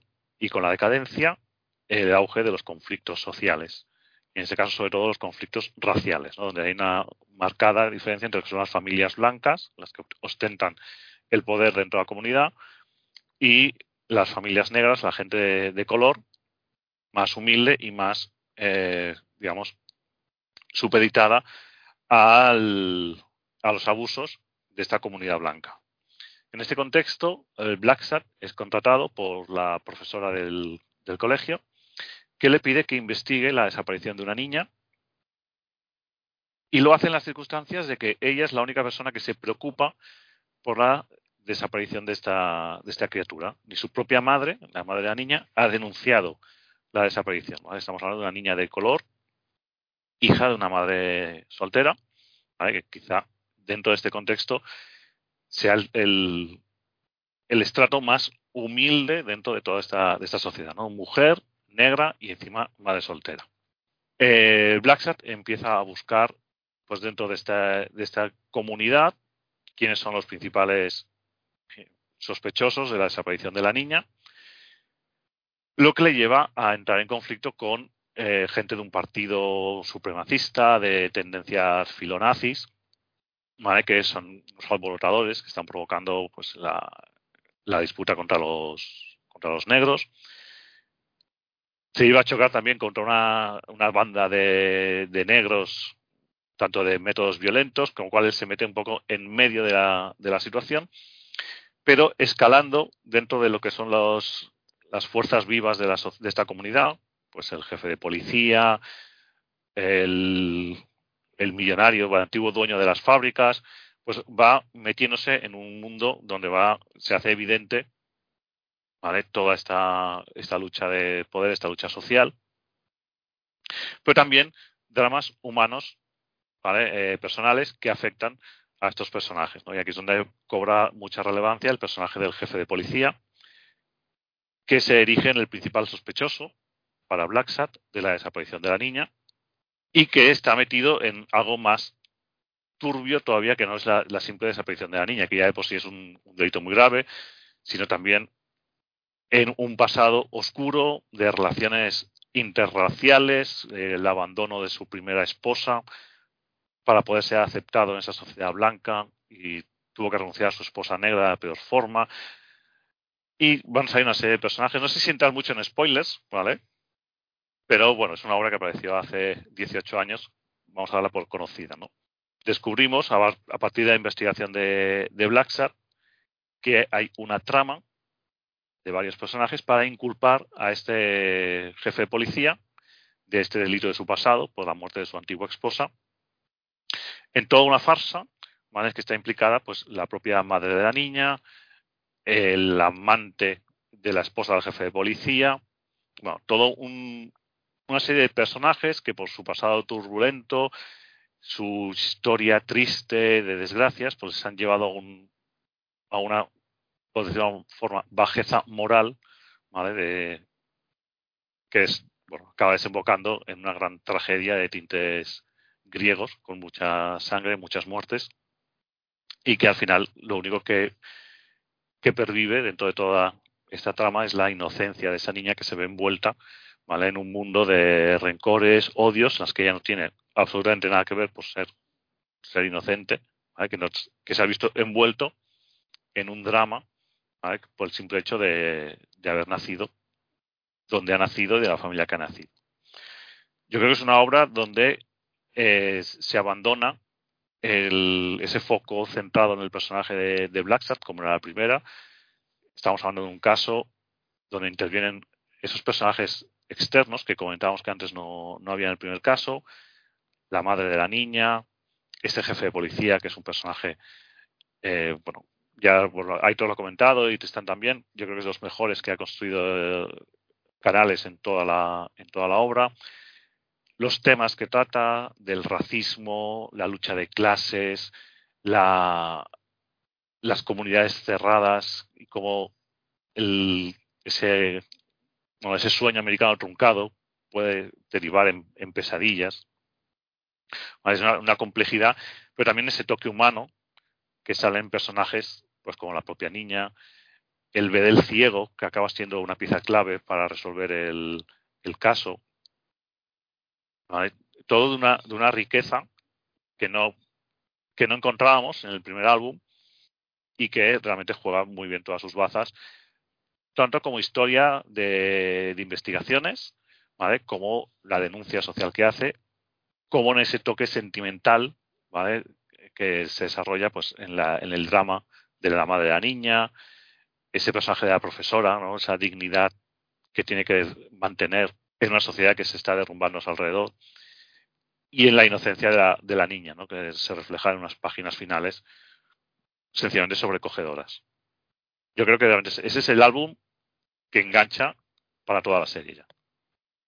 Sí, Alejandro lo ha explicado muy bien, lo ha explicado muy, muy, muy bien y casi todo. yo creo que, como dice él, aquí la cosa se pone seria. Canales demuestra que, es un guionista que, sabe de gen, del género, deja los referentes más clásicos y yo creo que aquí hay un, hay un acercamiento a una figura fundamental de la novela negra de, este siglo, que es Denis Lehan, y sobre todo una novela que para mí es de las diez mejores del género negro, que se llama Desapareció una noche, Gone Baby Gone, que luego Ben Affleck hizo una película. Ah, tiene mucho de, de, de, esta, de, esta, historia, o como mínimo de este ambiente, ¿no? Luego se pone serio porque el tema del rapto de los, de, los niños, el tema de la violencia ah, infantil, a, los, a los niños, ¿no? la violencia a los, infantil, ¿no? el tema de la pedofilia, pedofilia es un tema que despierta nuestros temores más profundos, ¿no? nuestras iras más, más encendidas, ¿no? que incluso eh, vemos aquí que une a blancos y negros, ¿no? Ah, esto sí que no se toca, ¿no? sea de, de, donde sea procedente el niño o la niña en cuestión. Ah, luego es una obra de blancos y negros con muchos grises, eh, una obra llena de mestizaje, ¿no? Ah, es una obra que, que bueno, que, que muy, muy, muy, ah, digamos, muy, no sentimental, sino con mucha fuerza emocional, es una obra llena de emocional, ¿no? Las peleas son terribles, ¿no? Uh, hemos resaltado el personaje de, de, del sheriff, ¿no? Que, que, que tiene una ira contenida absolutamente brutal, Uh, explosiva uh, que, está hecha en, eh, escrita pero también está eh, increíblemente dibujada ¿no? y luego la ira más contenida la, la, venganza es un plato que se come frío ¿no?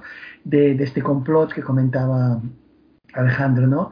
que es un complot maquiavélico llevado hasta el final absolutamente digamos, inhumano, ¿no? Y que implica una, una, una, niña absolutamente inocente, ¿no? Y personas, las personas que están a su alrededor, ¿no? Hay unas escenas muy emocionales con la mujer, la madre que, que, que no ha denunciado, que, que, se debate entre dos o tres emociones o dos o tres vectores muy fuertes bueno, es una. Y luego está eh, toda la ambientación absolutamente gélida, porque pasa en invierno, un invierno muy frío, lleno de nieve, donde el blanco de los animales eh, arios, digamos, o que supremacistas, contrasta con el, negro de los, de los animales de color, ¿no? Ah, bueno, es, es, una obra que supongo que los autores decidieron ponerlo todos, eh, toda la carne sobre el asador y decir, bueno, pues nos, acusáis, nos acusasteis de simplistas, pues ahí, ahí lo tenéis, ¿no? Y yo creo que, que, lo, que lo pasaron con nota. Sí, antes has mencionado eh, Chinatown, esta obra en concreto, a mí cuando la leo sí que me recuerda, es como una especie de mezcla de Arde, Mississippi y, y Chinatown. Y desapareció una, desapareció una noche también, sí. También. Y, y si, si, te recuerda Chinatown esta, la, la última, el Todo Cae también. También. A mí, me recuerda muchísimo a Chinatown también. Aitor, ¿qué opinas? Pues yo, yo creo que es el mejor, bueno, el mejor, sí, el mejor álbum, quizás, quizás no el más complejo, pero sí el más completo de todas de, de, de todos los que he leído yo por ahora creo que tiene los, los personajes más icónicos, sí, se podría decir más icónicos de todo, porque se introduce a Weekly, eh, como bien dice Alejandro, es, el, es el álbum en el que, en el que te engancha. El primero dices, esto puede estar bien porque este personaje me ha gustado. En el segundo dices, esto va a estar, dices, esto va a estar muy bien eh, si sigue así. Es muy interesante, hay una parte que la estaba buscando eh, al inicio, nada más empezar el, el álbum, que te pone muy te pone muy en contexto sobre de qué va a ir la de qué va a ir el álbum, ¿no? Cuando aparece el, el cuervo colgado, que aparece un cuervo colgado, que es como lo que se inicia, lo que inicia el, el, el, álbum, que es donde empieza, donde aparece Weekly y tal, pero hay una pintada eh, debajo de un cartel que pone en el cartel Make our homes and street safe. Vote, vote Republican. Y salen unas manos negras como con garras y una niña pequeña blanca con una, con una muñeca en la mano. Y creo que eso es, eso es el gran, el gran resumen, bueno, el gran resumen del tema central, ¿no? Que es em, cómo se buscan sistemáticamente desde, desde, desde, la política, en este caso, eh, conseguir polarizar la, a, la, a la población para que em, para sacar rédito político de esa polarización algo que no es ajeno en, eh, en cualquier en cualquier circunstancia se, se, se le saca rédito político, es más, para, para eso, de alguna manera, para eso están. Pero eh, ese, ese, cartel a mí me, me, me, dijo todo lo que necesitaba saber de, de, lo que me iba a encontrar aquí, porque te habla de, de esa especie de falta de, de, inocencia como la, como la pretensión del de, autor de contarte que, que, que, la sociedad en esa época era tan ingenua como para creerse estos, estos carteles a pies puntillas y cómo no hemos avanzado tanto como creemos en ese sentido, cómo somos partes de un engranaje del que nos creemos ajenos y que nuestra individualid es absoluta y que tenemos un criterio propio, inamovible y que no somos parte de ningún grupo, de, de, ninguna, de ningún sectarismo, pero a la vez nos vemos envueltos en este tipo de cuestiones eh, prácticamente eh, a diario. Y, este cartel, me, voy a enfocar en el cartel porque Alejandro ha hecho el resumen perfecto de la obra, y bueno, me voy a enfocar en dos cosas, que es en este cartel, que creo que ya me he metido suficiente, eh, que está en la segunda página para el que tenga, la, para el, que tenga el, el álbum a mano. Y justo debajo pone Arctic Nation y tal, que hace como muchas, referencias. Es una, es una pared para mí muy importante.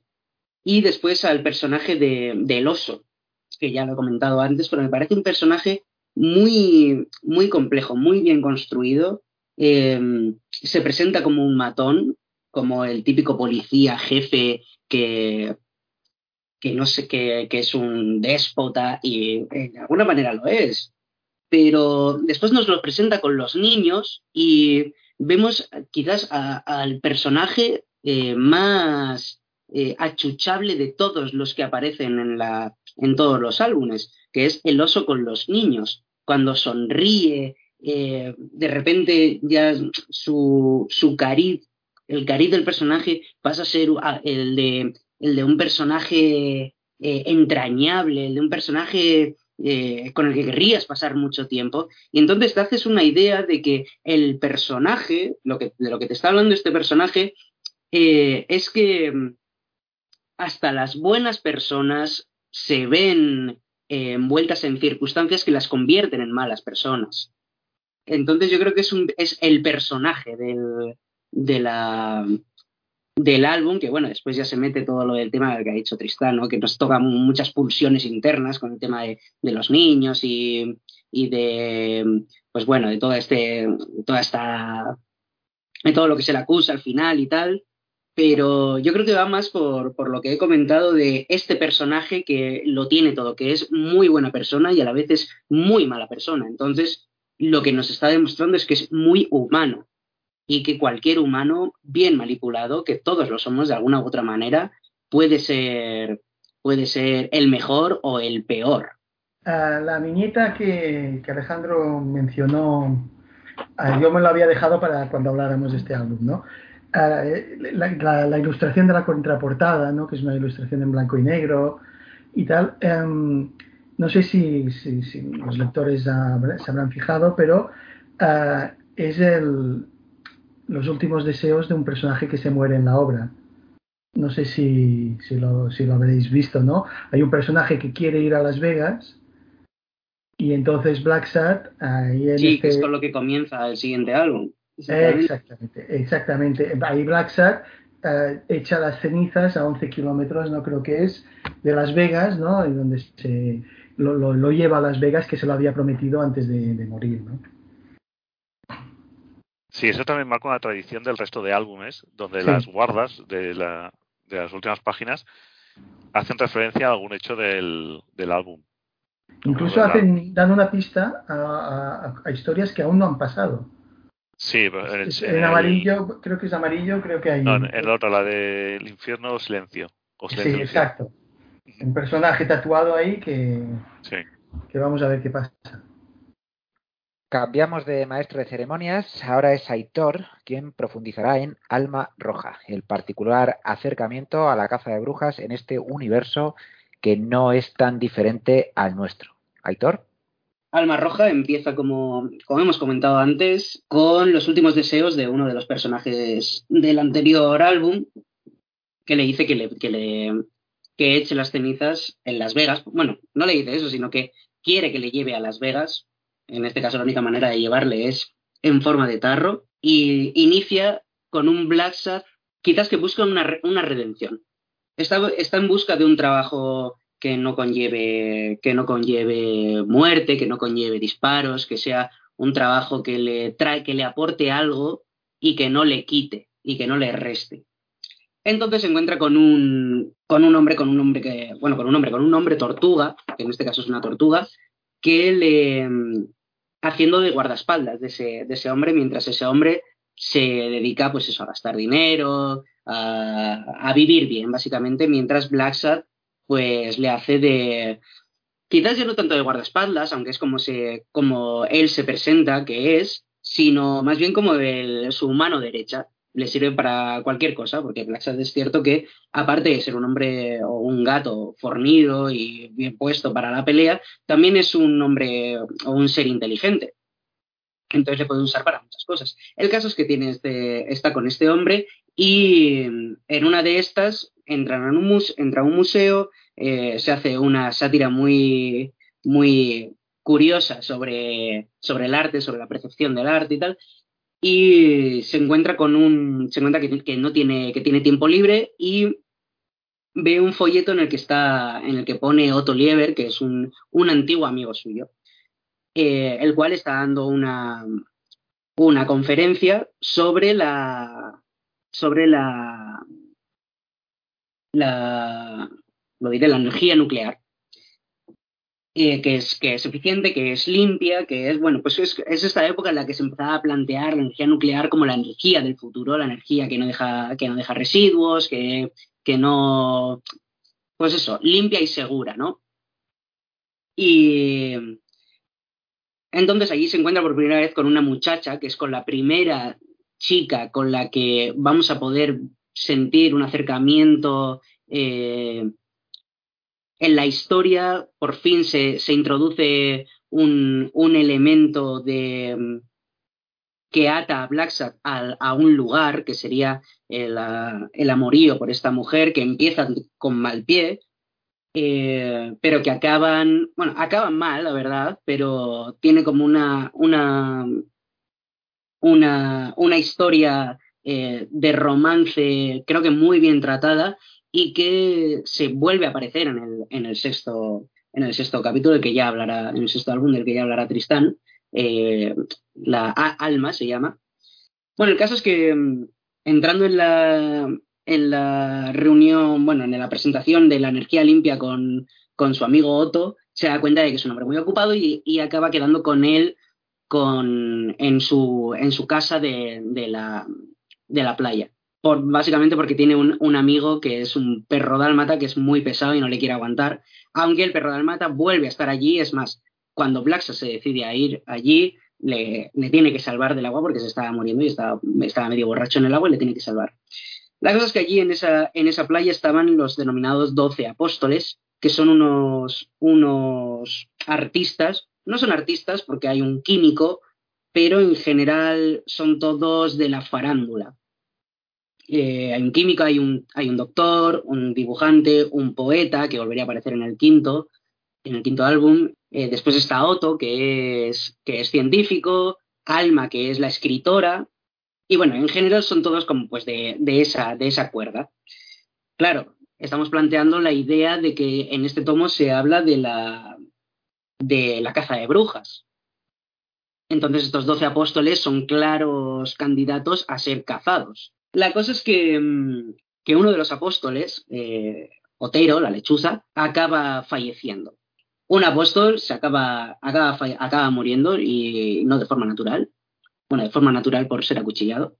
Entonces empieza, empieza Blacksat, que no tenía ningún encargo, acepta un encargo por su, por su, por su básicamente por, por intentar ayudar a su, a su amigo Otto ya que sabe que si alguien ha cazado a, a, la lechuza, a Otero, es porque mm, eh, va a querer cazar a los demás, o a que hay una gran posibilidad de que intente cazar a los demás. Entonces empieza Blacksat una, una investigación que mm, se básicamente se traslada a seguir a su amigo Otto eh, todo el rato. Entonces llega un momento en el que ve que van, van, a, van, a, hacer un atentado contra él y consigue, consigue salvarle con una de las, para mí, insisto, una de las mejores escenas de acción de toda la, de toda la serie. Y entonces empieza, empieza esa especie de caza de brujas, sobre todo incidiendo claramente en, la, en el pánico social que se, creado, que se creó con respecto a la idea de el comunismo, de que el comunismo fuese a conseguir la receta, por llamarlo de alguna manera, sobre la bomba, la bomba H. Y dentro del, dentro del cómic, eh, dentro del álbum, podemos descubrir, descubriremos que Otto, su amigo del alma, con el que había crecido y cuyo padre había sido uno de los grandes, uno de los grandes eh, benefactores o uno de los grandes, una de las grandes personalidades en su pueblo que había creado el Aquarium, que era lo único que quedaba en, lo único que quedaba en pie, y un montón de elementos en su, en su ciudad que era bastante pobre. Vemos que ese tal Otto no era santo, no era un santo ni mucho menos, sino que aparece en algunas, en alguna foto acompañado de un Hitler muy que, que a mí me recordó y me pareció muy, muy curioso que fuese que Hitler fuese un gato también, porque a mí me, recordó ¿no? al Mouse, evidentemente. Yo creo que a todo el que lo haya visto le recordó a Mouse. Veo también que comparta raza con Blacksat. A mí, a mí me pareció algo interesante y que no fue casual. El caso es que este Otto eh, va a terminar va a terminar buscando una redención y a la vez vemos que los que supuestamente nosotros abogábamos porque no eran eh, comunistas o no eran personajes que mereciesen ser cazados, vemos que quizás, quizás, por no entrar en más spoilers, sí que había más de un motivo por el que temer que estos personajes quisiesen de alguna manera ayudar al régimen comunista, no tanto por ayudar al régimen comunista, sino porque no estuviesen todos los huevos en un mismo canasto, algo que siempre, algo que le ha interesado siempre hacer a Estados Unidos, el hecho de tener el monopolio en todos los sentidos eh, y en todos los aspectos desde, que, desde que Estados Unidos es, se, se erigió padre de la democracia, se erigió a sí mismo padre de la democracia, nadie le dio ese, ese testigo, pero lo cogió él mismo pues ha intentado tener el monopolio de todo. Entonces, mm, de alguna manera nos, nos habla este álbum también de esa, aparte del miedo, que es uno de los temas más recurrentes en el álbum, el miedo está todo el rato presente, eh, y la redención, nos meten eh, la idea de, de que quizás compartir el mal no sea algo malo eh, especialmente. Sobre todo si si con quien lo compartes es el único, él es el único que va a poder hacer una suma cero. Ya sé, si tú tienes, yo tengo, quedamos empates. Si yo solo tengo, puedo empezar una guerra que tampoco llevaría más que a, a muertes. Y nada, me parece uno de los. Yo creo que es el álbum más complejo de todos, de todos los que han hecho hasta ahora. Bueno, el sexto, como, va, como es la primera parte de una, de, lo que parece que van a ser dos partes, aunque nunca se sabe. Eh, yo creo que es el álbum más complejo por todos los elementos que tiene y el que está mejor llevado, el que, consigue llevar mejor todos los elementos que, que contiene, porque tiene demasiadas cosas y están todas muy bien introducidas. Incluso hay algunas cosas que dirías, esto tampoco me lo acabo yo de creer, es como mucha coincidencia, eh, como el hecho de que haya, bueno, pues haya, se, hace, se hace alguna referencia a, los campos de exterminio judíos o los campos de concentración judíos y de casualidad que este tío también sea. Pero eh, entra tan bien, está tan bien hilvanado todo que mm, no parece coincidencia, sino algo que inevitablemente debía suceder. Y nada, me parece uno de los, uno de los, de los álbumes más difíciles eh, de hacer con respecto a canales. Y uno de los mejores eh, conseguidos respecto a Arnido por, por esta escena de la explosión y de, y de toda la toda la parafernalia, toda la acción que, que, hay dentro de la, de la de la serie, porque hay mucho, mucho bocadillo, mucho, mucho didascalias, mucho bocadillo que no es bocadillo de acción, no es bocadillo de alguien que habla, sino que es un bocadillo explicativo. Y muchas veces cuando alguien le traes del primer álbum y el segundo álbum, que tienen bocadillos explicativos, pero sobre todo es mucho de diálogo, es, eh, es, es, muy, muy thriller en ese sentido. Hay mucho diálogo, se habla, no te, no te explican nada, porque la clave del thriller es la información, cómo, cómo mueves esa información. Pero aquí hay tantos elementos que meter que tienes que meter información eh, para el contexto histórico, el contexto social, y creo que los bocadillos están muy bien situados y muy bien repartidos. Entonces, en ese sentido, para mí, chapó a Canales en este, en este álbum porque creo que da el do de pecho y, bueno, Guarnido, cuando no lo da. Y eso es todo. Aquí, desde luego, que, como bien dices, Canales no, no da puntada sin hilo. Ya hemos dicho antes que cada caso gira alrededor de diferentes problemáticas sociales, pero es probable que a lo mejor, no sé cómo lo veis, Tristán, Alejandro, Alma Roja sea la historia con mayor carga política. Sin duda, bueno, el racismo también tiene mucho que ver con la política, pero sí, sí, esta sí, está la guerra de bloques, ¿no? Mira, yo una cosa personal, ¿eh? yo acabo de leerme un tocho de 420 y pico páginas o algo más, titulado La Bomba, es un álbum franco en francés, franco-belga, una BD, en que, la, que nos explica pues, los 20 años cruciales para, de la creación de la bomba atómica por parte de Estados Unidos. ¿no? Y es un álbum, es casi un ensayo, es, es una obra absolutamente documentada, perfectamente estructurada, donde nos explica hasta el último detalle de, de todos los protagonistas, de las víctimas en Hiroshima, sobre todo de, de, los, de los diferentes bandos y tal. Y claro, yo esto lo he leído de posteriormente a, a leerme la, por primera o segunda vez Alma Roja. Ahora repasando eh, estos días para hacer este podcast, eh, claro, eh, este tema está presente en este álbum, ¿no? Y no hay ninguna, Canales no comete ninguna torpeza histórica ni, ni, real, ¿no? O sea, todos los temas que, que trata, ah, desde el, equilibrio de bloques que habla que hablaba Aitor, Aitor de, de poner, a, digamos, a, de que hubo gente que, que gente que propició la creación de, la bomba atómica para, para destruir al nazismo. Ah, luego se dio cuenta de que solo tuviera la bomba atómica Estados Unidos era demasiado peligroso para la vida en, este planeta, ¿no? Ah, hasta la implicación de, los nazis o de los científicos nazis en, la creación de la, de la bomba atómica, ah, bueno, la, la, histeria comunista ligada a, la, a la bomba, al blanqueamiento de la energía nuclear, todo esto ah, está perfectamente documentado. ¿no? Ah, es un álbum muy, muy, muy complejo, como dice Aitor, ah, muy, muy bien estructurado, con mucha densidad, con mucho peso específico. A lo mejor el, segundo nos parece más, más intenso, más emocional, más, más no sé, que, tiene más eh, más de piel, pero este, digamos que tiene una historia muy, muy potente, ¿no? Y muy bien documentada y muy bien estructurada.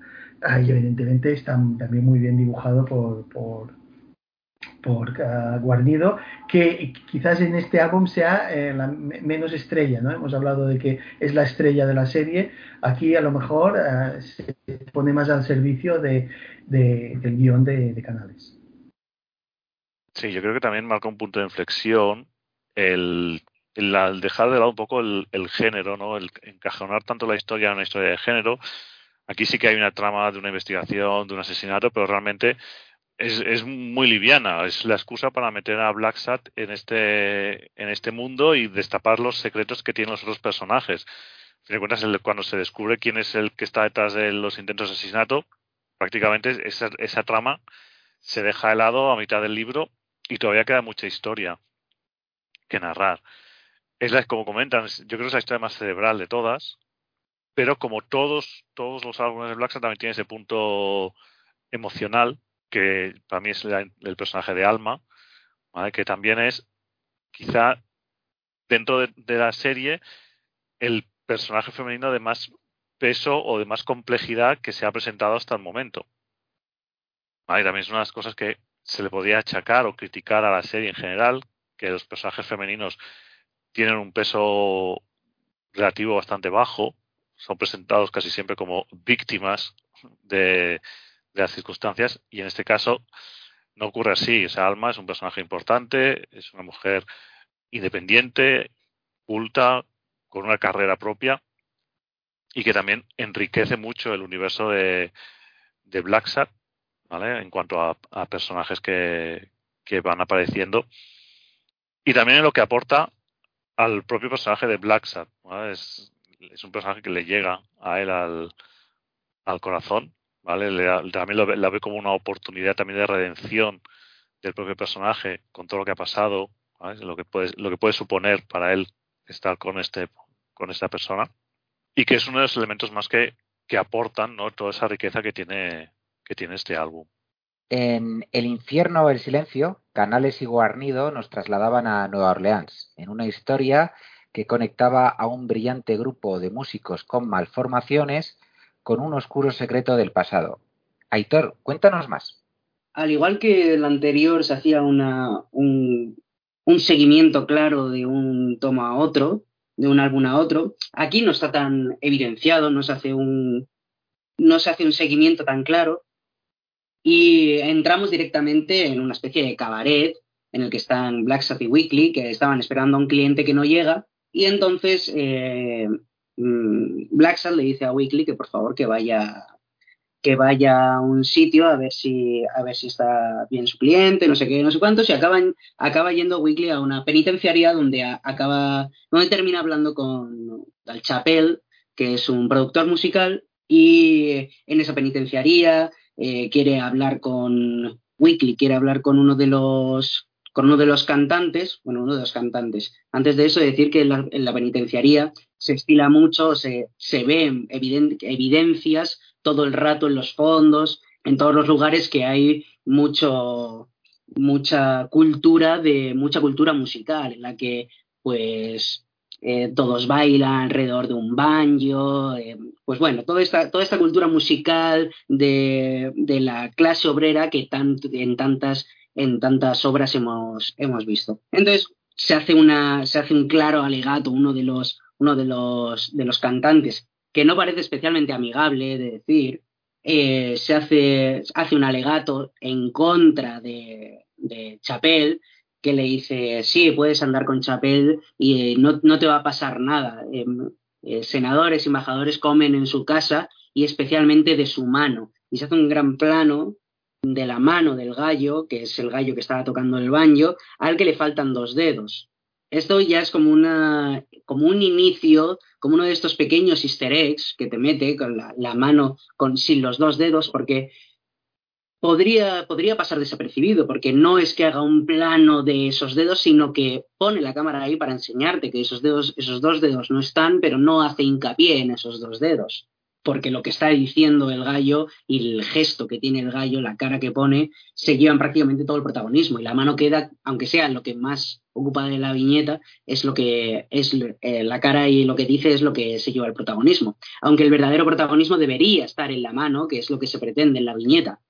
Pero entonces hace como un doble, hace como un, hace como un juego para el lector que solamente lo va a entender si lo lee una segunda vez o si busca esos esos elementos, pero no lo puedes, no lo puedes saber o solamente lo puedes intuir si sabes de qué va, si sabes de qué va la historia, porque directamente puede ser que eh, tienen los dedos eh, doblados y entonces no se ven o cualquier cosa. El caso es que vemos que el tal Chapel tiene una enfermedad, una enfermedad muy grave de la cual no nos habla hasta el final y encuentra que la mejor manera de poder curarse es yendo a una a una curandera, a un chimpancé, a una señora de estas curanderas, pues de curanderas de velas aromáticas, que todos nos entendemos. Entonces, eh, allí le empieza a hablar a, a sobre que sobre que necesita encontrar a un tal Sebastián, que es su gran estrella de la productora de música, y que anda desaparecido. Entonces Black acepta el, acepta el caso y se pone a buscar al, tal, al tal Sebastián. Mientras lo busca aparece un personaje carismático y que a Tristán ya, lo ha mentado antes, que es un hipopótamo, que es, es el detective, es un detective, que, un detective que trabajaba antes para Chapel, pero que mm, de alguna manera eh, se presenta, se presenta como, iba a decir como un elefante en una, en una cacharrería, pero como un hipopótamo en una cacharrería que viene, que viene a servirnos igual. Llega con el coche, casi les atropella, llega bebiendo, llega diciéndoles a grito pelado que eh, si, les ha, si les ha engañado a ellos también, el chapé, no sé qué, y entonces Black le dice, sí, también nos ha dicho que usted es, eh, es, adicto a la bebida, como nos está demostrando que es un grosero, por decirlo finamente, que es lo que nos, también nos está demostrando, y que prácticamente nos ha, nos ha dicho que usted lo que pretendía era algo así como chantajearle para seguir eh, buscando a Sebastián. Y teniendo en cuenta que todo lo demás se cuadra, pues mm, mm, digamos que lo otro es más factible que el que suceda así que el que no suceda. Entonces el hipopótamo se va totalmente totalmente ofuscado, esto no puede ser, esto no sé qué, y se va casi atropellando a cinco personas. El caso es que ese protagonista, ese personaje después volverá a aparecer eh, y será uno de los personajes que más guerra le den a Black con respecto a una confrontación eh, de lucha. Eh, es uno de los personajes que, más peligro visceral, peligro momentáneo le causa a Black porque prácticamente si no, si no aparece uno de los músicos por detrás para conseguir salvarle, mmm, Blacksad no podría con ese personaje porque era un personaje muy grande, muy forzudo, pese a ser un detective y pese a parecer así muy obeso es de estos de estos personajes que eran antiguamente se llevaban mucho, que eran los fuertes grandes, los grandes fuertes que no, que no los que se llevan ahora, que son los fuertes musculados. El caso. Entramos en la historia de Sebastián, un, pianista eh, muy afamado, que se decía que se dice que es como el gran hito de esa época en, el piano y que, tocaba en, uno de los, en uno de los bares que hay que, que, eran muy famosos en esa época en Estados Unidos. La gente iba a escuchar música a los bares, música en directo, y este era uno de los artistas más reputados de esos, de esos bares y es el que le dio, el que le consiguió dar alas al bar que después, en el que después contará o hará la declaración, de, se declarará culpable de haber mirado a otro lado cuando pudo haber hecho más. El caso es que este hombre es un, es un, es un pianista y es un drogadicto, es, una persona adicta a la heroína, con una mujer embarazada de, de él, claro, eh, embarazada de la época en la que él no, en la que él había dejado de, de drogarse. El caso es que le encontramos con, le encontramos en una situación con la mujer en la que la mujer le dice que ha hablado con, con Chapel para, para que le ayude, para que deje otra vez de, drogarse, porque un drogadicto se ve, se ven claras evidencias cuando alguien, cuando alguien está dentro de ese mundo, ya no tanto por lo físico, que también, sino por la manera de expresarse. Y entonces él salta, salta de ira, salta muy fuerte, este hombre no es, no es lo que parece, lo que quiere es enturbiarte la te dije que no volvieses a hablar con él y se marcha dejándola a ella eh, desangelada, que se cae al suelo y da, eh, da mucha, la verdad es que es una situación bastante, bastante emotiva, da mucha, da mucha pena. Y en ese sentido vemos eh, un juego muy interesante que plantea Canales aquí, que es eh, hacernos creer que el drogadicto se está, se está excusando por la droga, cuando realmente el drogadicto lo que está haciendo es un alegato a el verdadero culpable de su situación, algo que no sabremos hasta el final. Por eso es muy interesante eh, en los cómics de Black no leerlos una vez, sino leerlos varias veces para poder descubrir esas, esas cosas que te están contando desde el principio y que tú no entiendes hasta que has leído todo el tomo. De eso está plagado este, este álbum. Seguimos con que hay otro personaje, el hijo de Chapel, una cabra, como Chapel es una cabra mayor, pues este es un carnero, como una cabra pues, bueno, joven. Es un adulto, pero es una cabra más joven y que parece tener envidia por Sebastián porque es el preferido de su padre, de quien lleva la productora y vemos que tiene una relación con la mujer de Sebastián. No se sabe hasta qué punto eh, ha consumado esa relación, si son simplemente amistad o es, simplemente, o es algo más. Y no se sabe si es algo más por una intención genuina o por intentar fastidiar o eh, quitarle lo único que no puede tener Sebastián. Al final podremos ver que aparecen un montón de artistas callejeros y eh, Sebastián hace un alegato cuando le dejan por fin volver a tocar en su estado muy desfavorable, por así decirlo. Le dejan tocar en el bar por hacerle el favor, ya que el jefe del bar le dijo, le, le dice que la última vez no podía, no apareció porque se estaba drogando, porque estaba lleno de, pues, pues estaba la heroína y tal. Y entonces le deja tocar y él dice unas, unas palabras que me gustaría leer. El, perro está en la. El, el Sebastián está en la, delante de todo el público, de todo el bar. En el bar es un bar de, música. Podéis hacer una idea en la que hay un montón de gente y está todo lleno de, alcohol, jolgorio, todo felicidad. Y eh, le presenta el, el, hombre este que le deja, que le deja tocar en su, en su bar por los antiguos tiempos.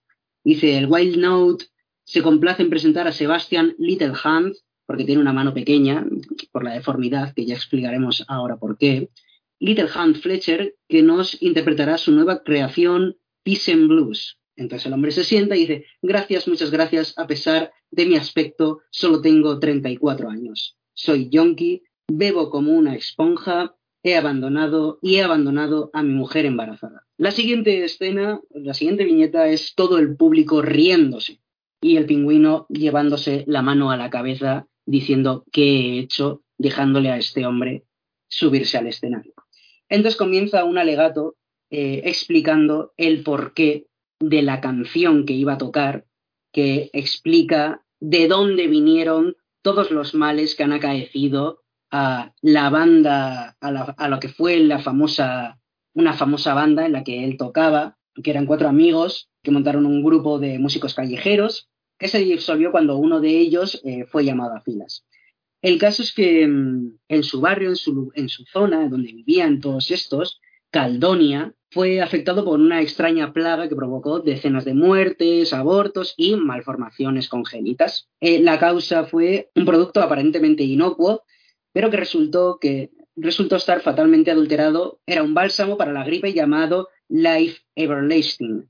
El hombre que lo suministraba, evidentemente, los podéis imaginar, era el tal Chapel, que después se haría productor musical, pero tenía suficientes contactos como para no ser eh, amonestado.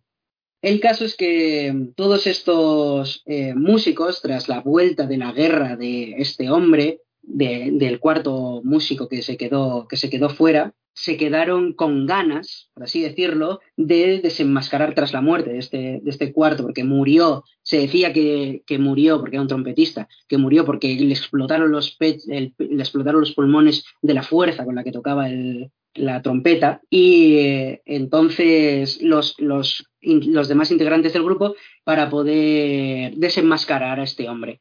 El caso es que Sebastián, el perro, fue el único que tuvo miedo de, de desenmascarar a Chapel y se mantuvo en esa gloria enmascarada, por así decirlo, eh, haciendo, haciéndole entrar en la droga por el sentimiento de culpabilidad que tanta gente podría reconocer en, en Amigos y Allegados. Entonces empieza, tras, tras este alegato de decir quién es el verdadero artífice, artífice no solo de los males que, que sucedieron en el pueblo de Caldón, en la región de Caldonia, sino los males que, acaecieron, que le acaecieron a él y a un montón de gente que pasó por, por su misma situación. El caso es que esto es una, esto es una, una manera muy interesante de plantear el, el, conflicto de Sebastián por parte de Canales, ya que nos está hablando de algo que, se, que sustenta todas las, todos los conflictos de, de drogadicción y en general de adicciones, que es mm, una búsqueda del enemigo.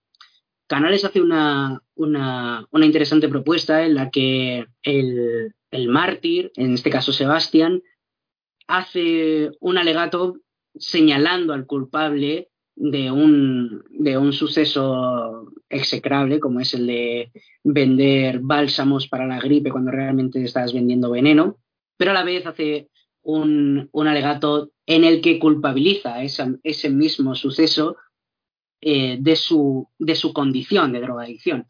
Y me parece muy interesante porque no creo que, no creo que la culpabilidad de una cosa sea causa, o sea, es causa de la otra, pero no por ello se le quita la culpabilidad de lo que le sucede a Sebastián. Por eso me parece un ejercicio muy adulto con respecto a este tema el hecho de plantear que el drogadicto también tiene culpa de drogarse y no solamente las circunstancias que le llevan a esa drogadicción.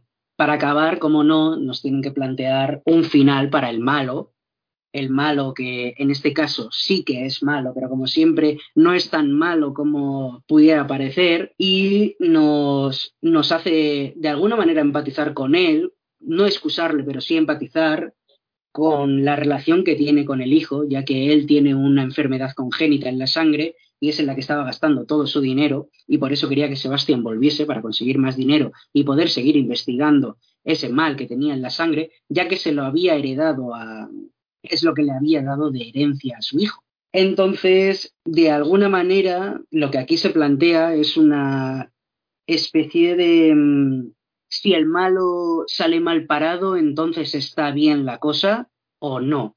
claro, el mal es mal para todos. ¿Quién tiene la culpa de que de tus de tus decisiones, las circunstancias o tú? Quizás los dos.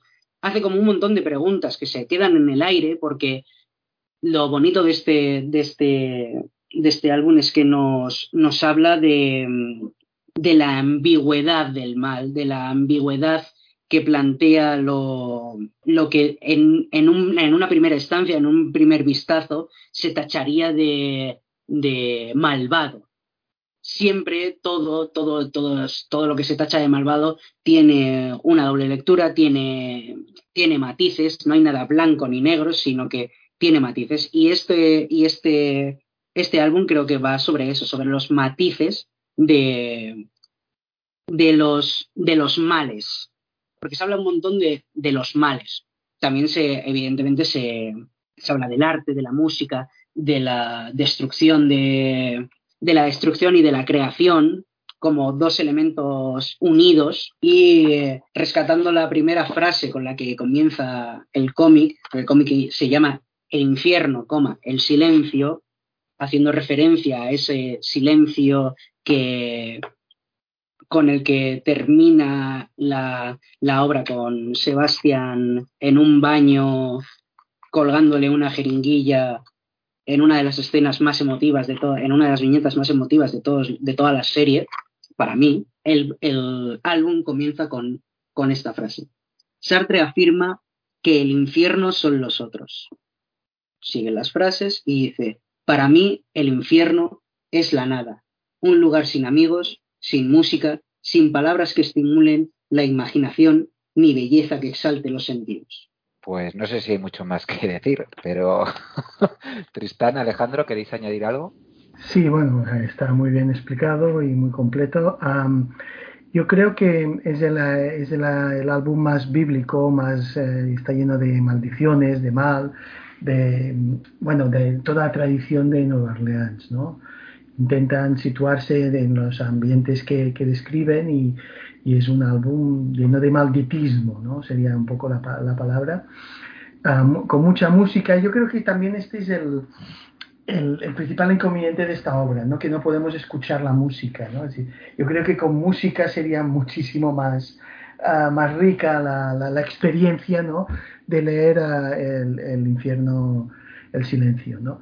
Y el silencio es lo que dice La Chapelle, el productor dice, él se imagina el infierno sin música, ¿no? en silencio. ¿no? Uh, es, es, un álbum hermosamente dibujado también, hay una, algunas secuencias maravillosas uh, por parte de, de, Guarnido y es, es, un, es, un, álbum en cierta medida más sencillo que los dos, los dos anteriores, o al menos a lo mejor un poquito menos intenso, ¿no? Pero también es una obra que, que, mantiene el tipo y que, uh, y que, que, es muy digna de, de, toda la serie, ¿no? A mí, a mí me gustó en su momento y luego la, comparando con las otras a lo mejor le encuentro esto un poquito menos de intensidad, pero pero es una, una obra muy, muy, muy, muy notable. Yo simplemente incidir en el tema que, bueno, personalmente en su día es la que menos me gustó de todas, en una primera lectura, pero incidir en lo que ha comentado Aitor, o sea, es una obra que merece una segunda o una tercera lectura para realmente apreciar todas las capas y todos los detalles que te, que te ofrece y que realmente gana, gana en, en esas relecturas cuando puedes realmente apreciar la complejidad de los personajes y de sus, de sus dramas. Y un poco como relación con lo que comentaba Tristán, que no lo hemos mencionado en otros álbumes, pero que es, es importante en toda la serie, es que en, en, todos los álbumes sale por lo menos una escena donde hay una canción, y que parte de la, de la escena está narrada a través de la letra de, la, de una canción. Y eso sucede en todos los álbumes, y que aquí, en este, dado la temática de, o la ambientación, llega a, su nivel máximo, ¿no? Donde las canciones son sumamente importantes. Posiblemente eso, mencionar que la música también es un elemento transversal a toda la obra y que va acompañando a los personajes desde todos los, en todos los álbumes, ¿no? Incluso el propio Black Sabbath tiene un, tiene su propio tema que se repite en, en varios álbumes.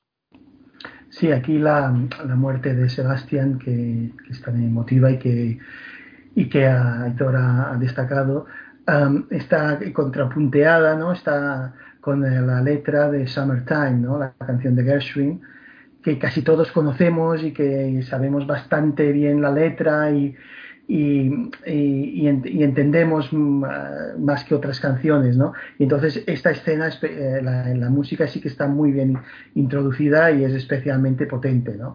Este Summertime con uh, Your daddy is rich and your mom is, good looking, No llores niño, Hush Little Baby, ¿no? Todo esto uh, con la muerte accidental, suicidio de, de, de Sebastián, o asesinato, ¿no? Por, cosas que, no, hemos explicado, pues ahí sí que la música le da mucha potencia a la escena. Cambiamos de narrador. Ahora la voz en off corre a cargo de Tristán, que nos hablará de Amarillo. Un viaje en carretera en el que confluyen elementos como la crisis creativa o la redención. Nos montamos en el Cadillac y Tristán conduce. Bueno, pues yo intentaré ser un poquito más breve porque sobre todo intentaré no hacer spoilers porque son álbumes más recientes y a lo mejor hay más gente que no, que no los ha leído, ¿no? Amarillo es un álbum del 2013 y entonces ah, seguimos básicamente, ya lo ha dicho Sergio, vamos en carretera, iremos viajando, es casi una road movie, no del todo, pero casi. Iremos siguiendo a dos personajes bastante curiosos, bastante pintorescos y bastante de la época, que son dos, dos, escritores, poetas beatniks, que son Chad y Abraham. Abraham ya lo hemos visto en Alma Roja, formaba parte de los doce apóstoles, es uno de estos poetas que hace uh, escritura instantánea, bueno, de la generación beat, ¿no? Y uh, Chad es un novelista que ha tenido un pelotazo, un gran éxito, y que su segunda obra es la, más difícil, como siempre, ah, en los álbumes de música o en las novelas, la segunda eh, se ve que es muy complicada de, realizar.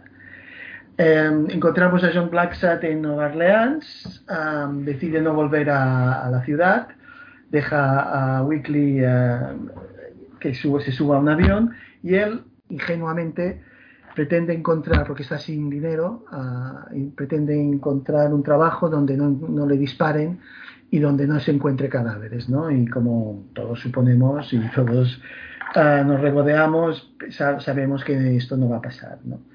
Ah, encuentra un trabajo sencillo que es llevar un coche de un, personaje rico de Nueva Orleans a Tesla porque él coge un avión y lo deja en el parking del aeropuerto y no quiere, no quiere que esté allí. Confía en, en porque Blacksat es un personaje, bueno, pues en principio que parece honrado y además hace acciones honradas y eh, lo le tiene que llevar el coche a Tesla en Oklahoma. El trabajo se complica cuando los dos personajes que hemos comentado antes, los Binnis, le roban el coche en una huida que emprenden y, bueno, uh, tiene que irlos a buscar hasta la, el pueblo, la ciudad de Amarillo, en Texas, que es donde pasa gran parte de, la acción. Y, bueno, uh, se produce un crimen, evidentemente, y Black Sat se ve eh, impelido a perseguir a los criminales o al criminal hasta un circo, que es un circo enorme, pintoresco, lleno de personajes que, que se está haciendo una función en, Colorado. ¿eh? En, este álbum hay como algo muy relevante, creo, porque es de las primeras veces que pasa. Conoceremos a una familiar del protagonista, de John Blacksat, que es Donna, su hermana, que, que vive en Ratón, en Nuevo México, y que es guía local en Santa Fe.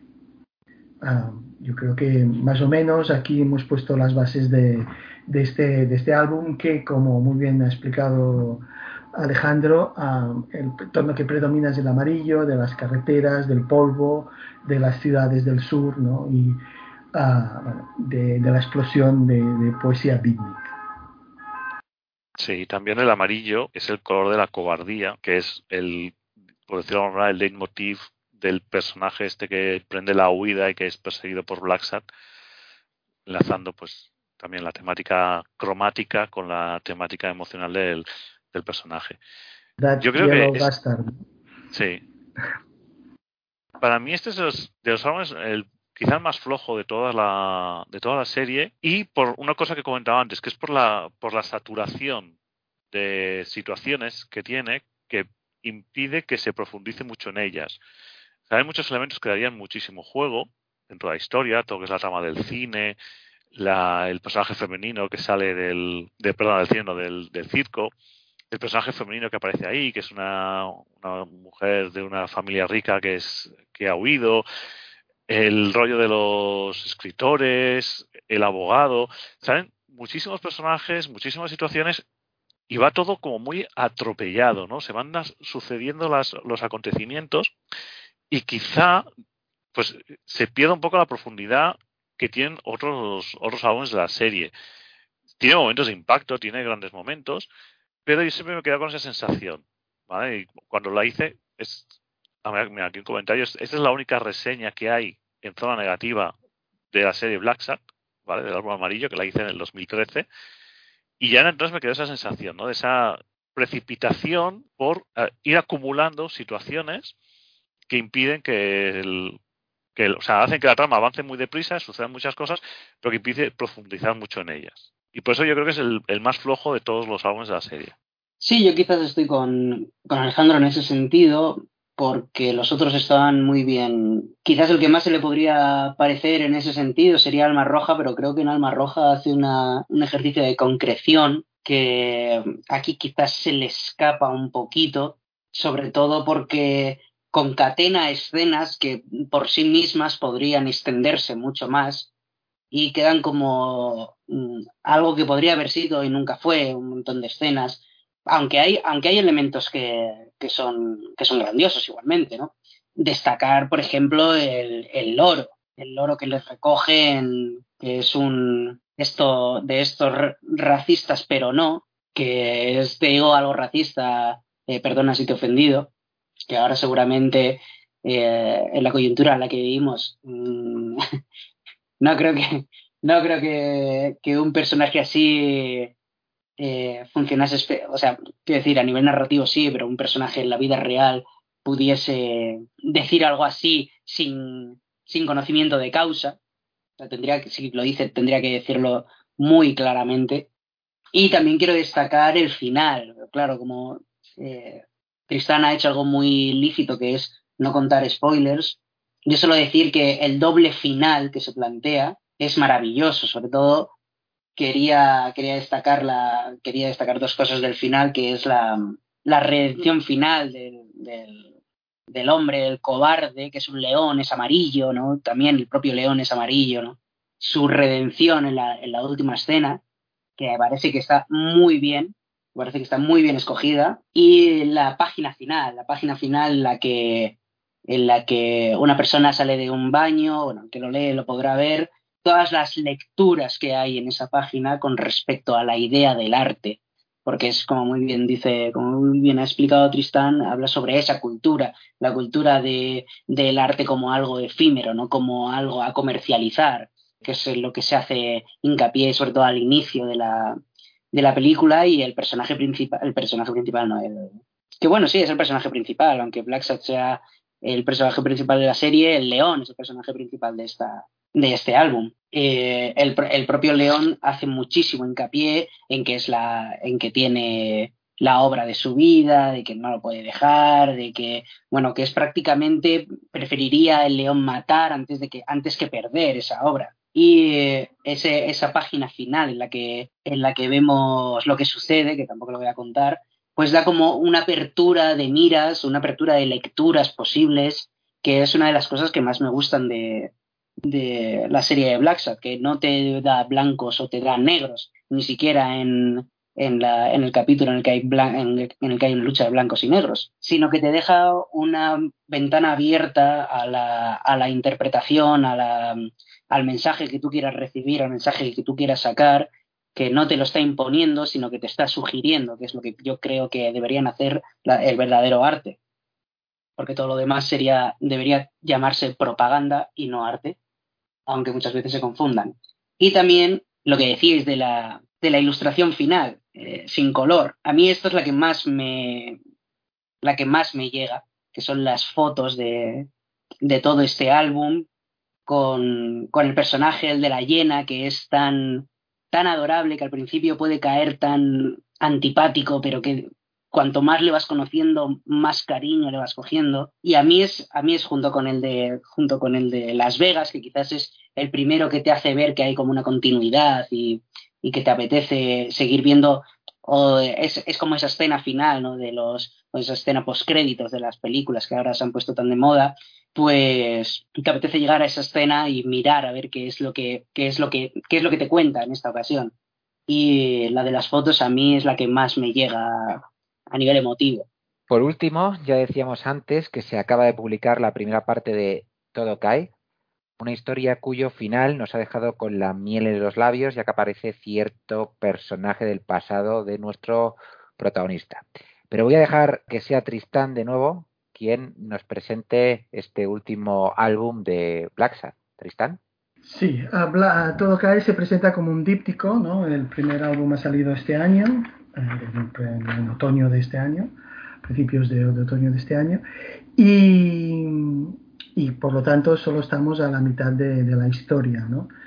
Ah, es, por lo tanto una historia, yo creo que es de la, ya lo han apuntado un poco Alejandro, una de las historias más ambiciosas de, de la serie y que tiene muchas connotaciones sociales, muchas connotaciones políticas, y, que bueno que trata el mundo de los servicios públicos, de los lobbies, de las poder, la presión política de los ayuntamientos. En este caso está situada en la, ciudad, que se supone que es Nueva York o que representa Nueva York, donde John Blackside es contratado por el abogado del sindicato de los trabajadores del metro porque cree que uh, tiene un asesino a sueldo que le persigue. ¿no?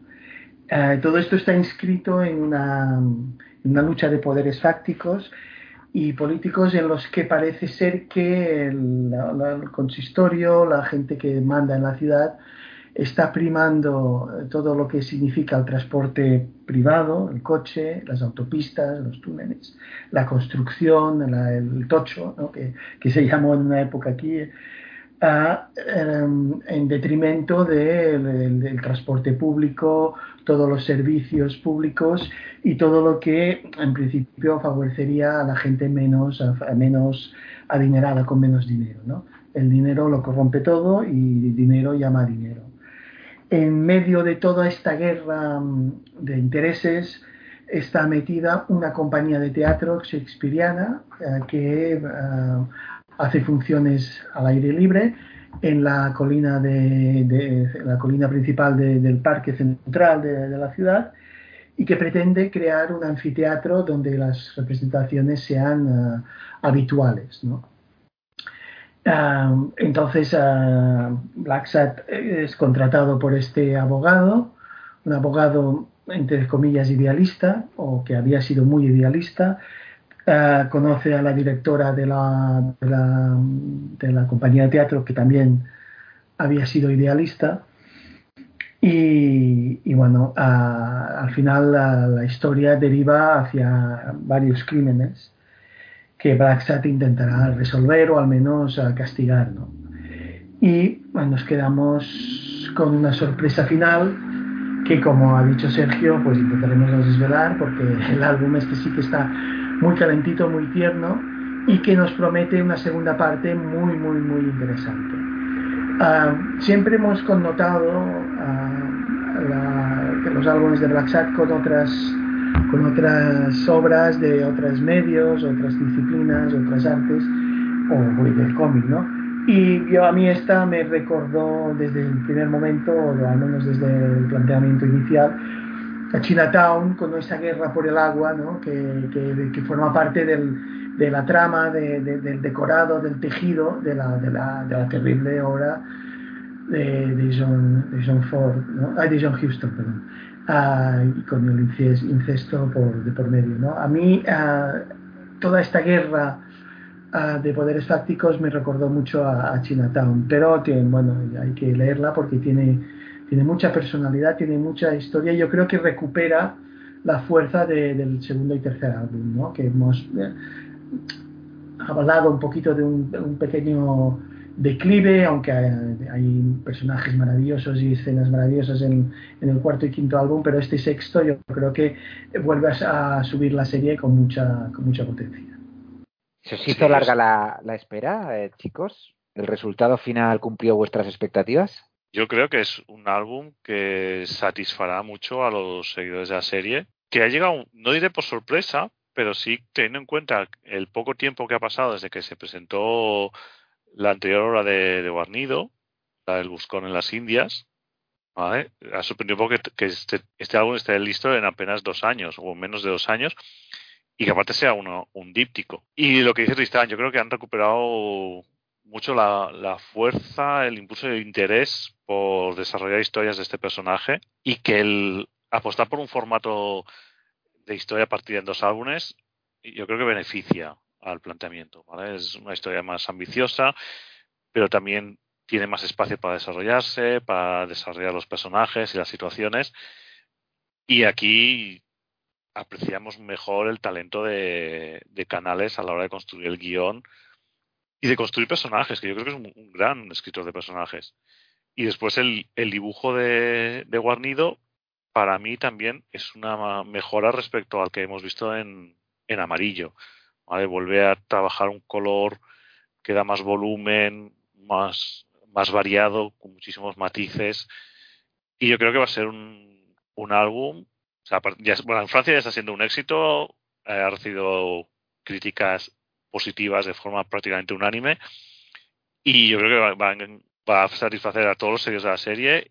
Y a quien haya posible, si alguno había perdido la fe en lo que podían hacer Canales y Guardido, o 10 Canales y Guardido con Black Sat, yo creo que la va a recuperar con este álbum.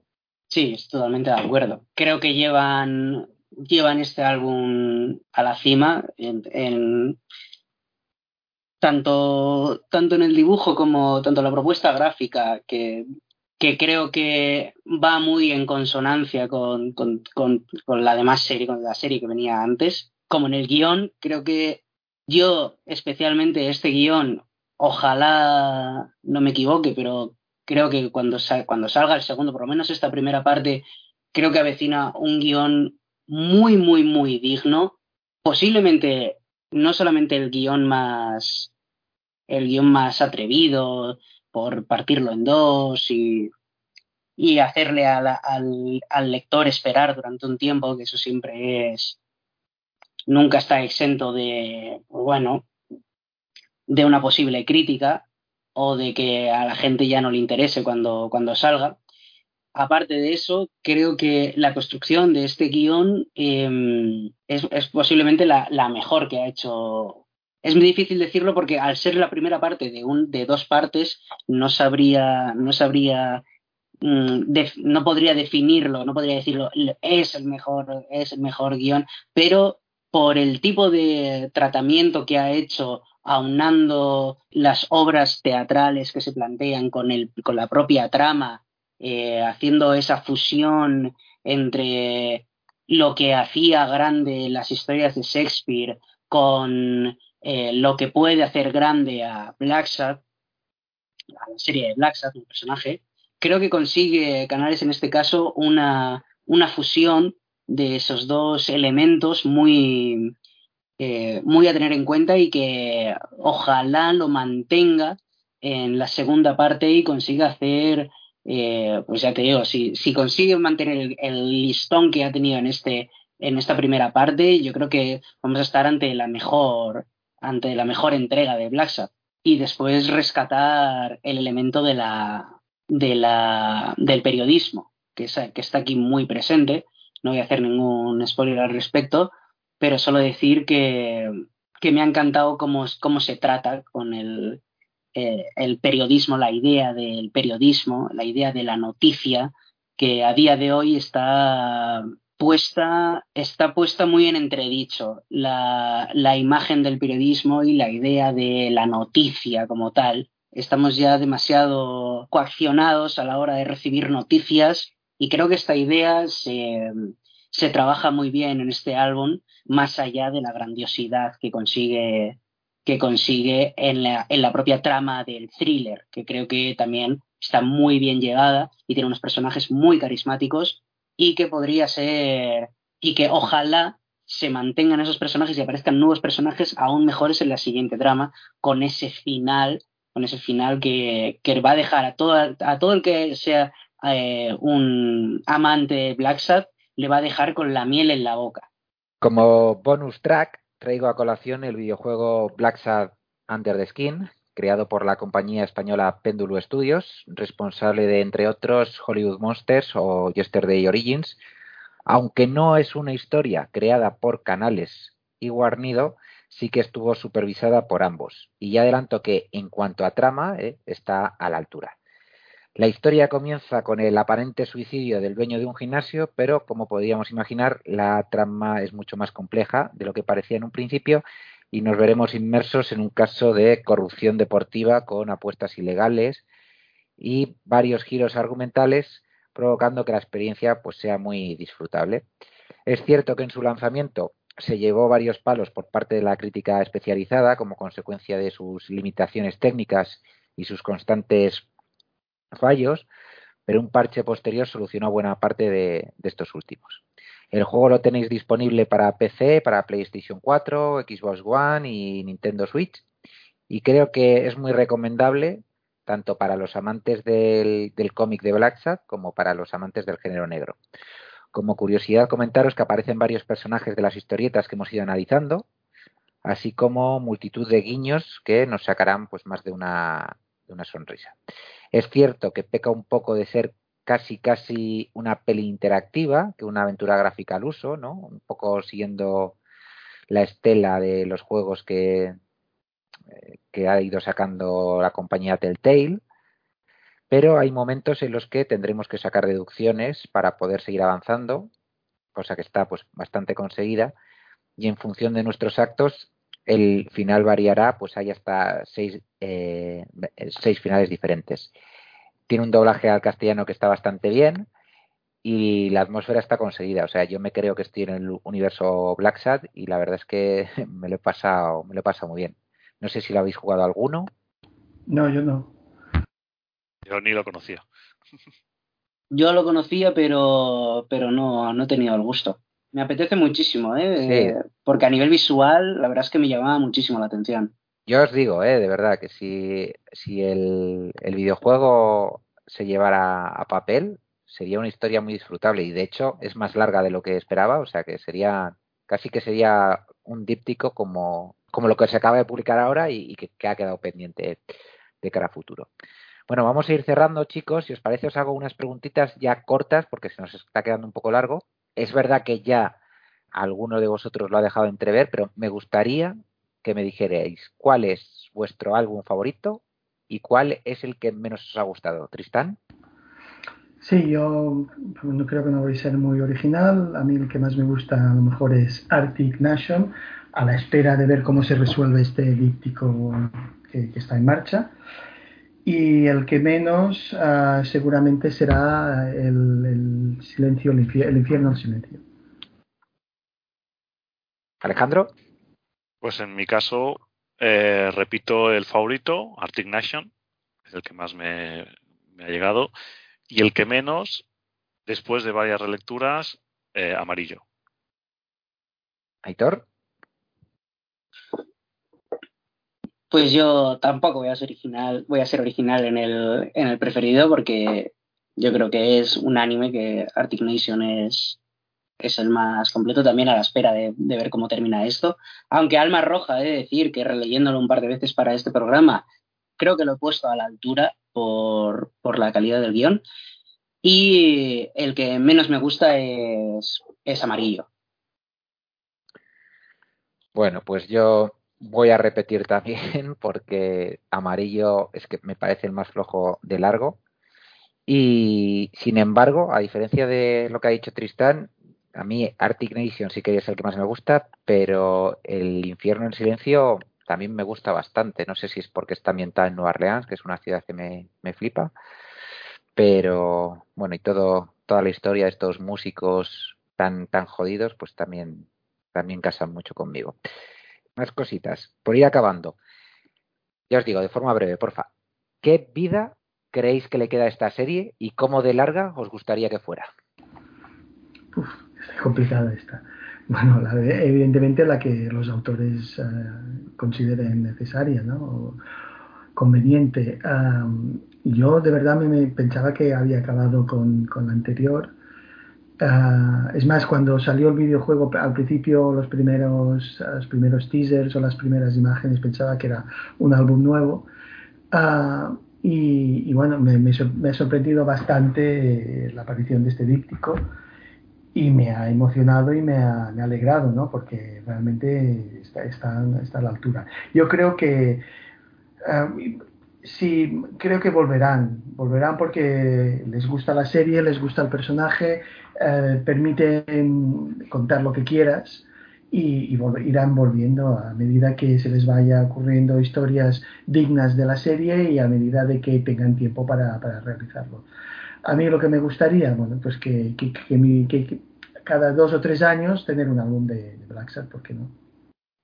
yo también creo que con todo Kai han demostrado que siguen teniendo cosas interesantes que contar con, con Black Sabbath y que si mantienen el nivel demostrado hasta ahora, yo pues que sigan, que sigan adelante.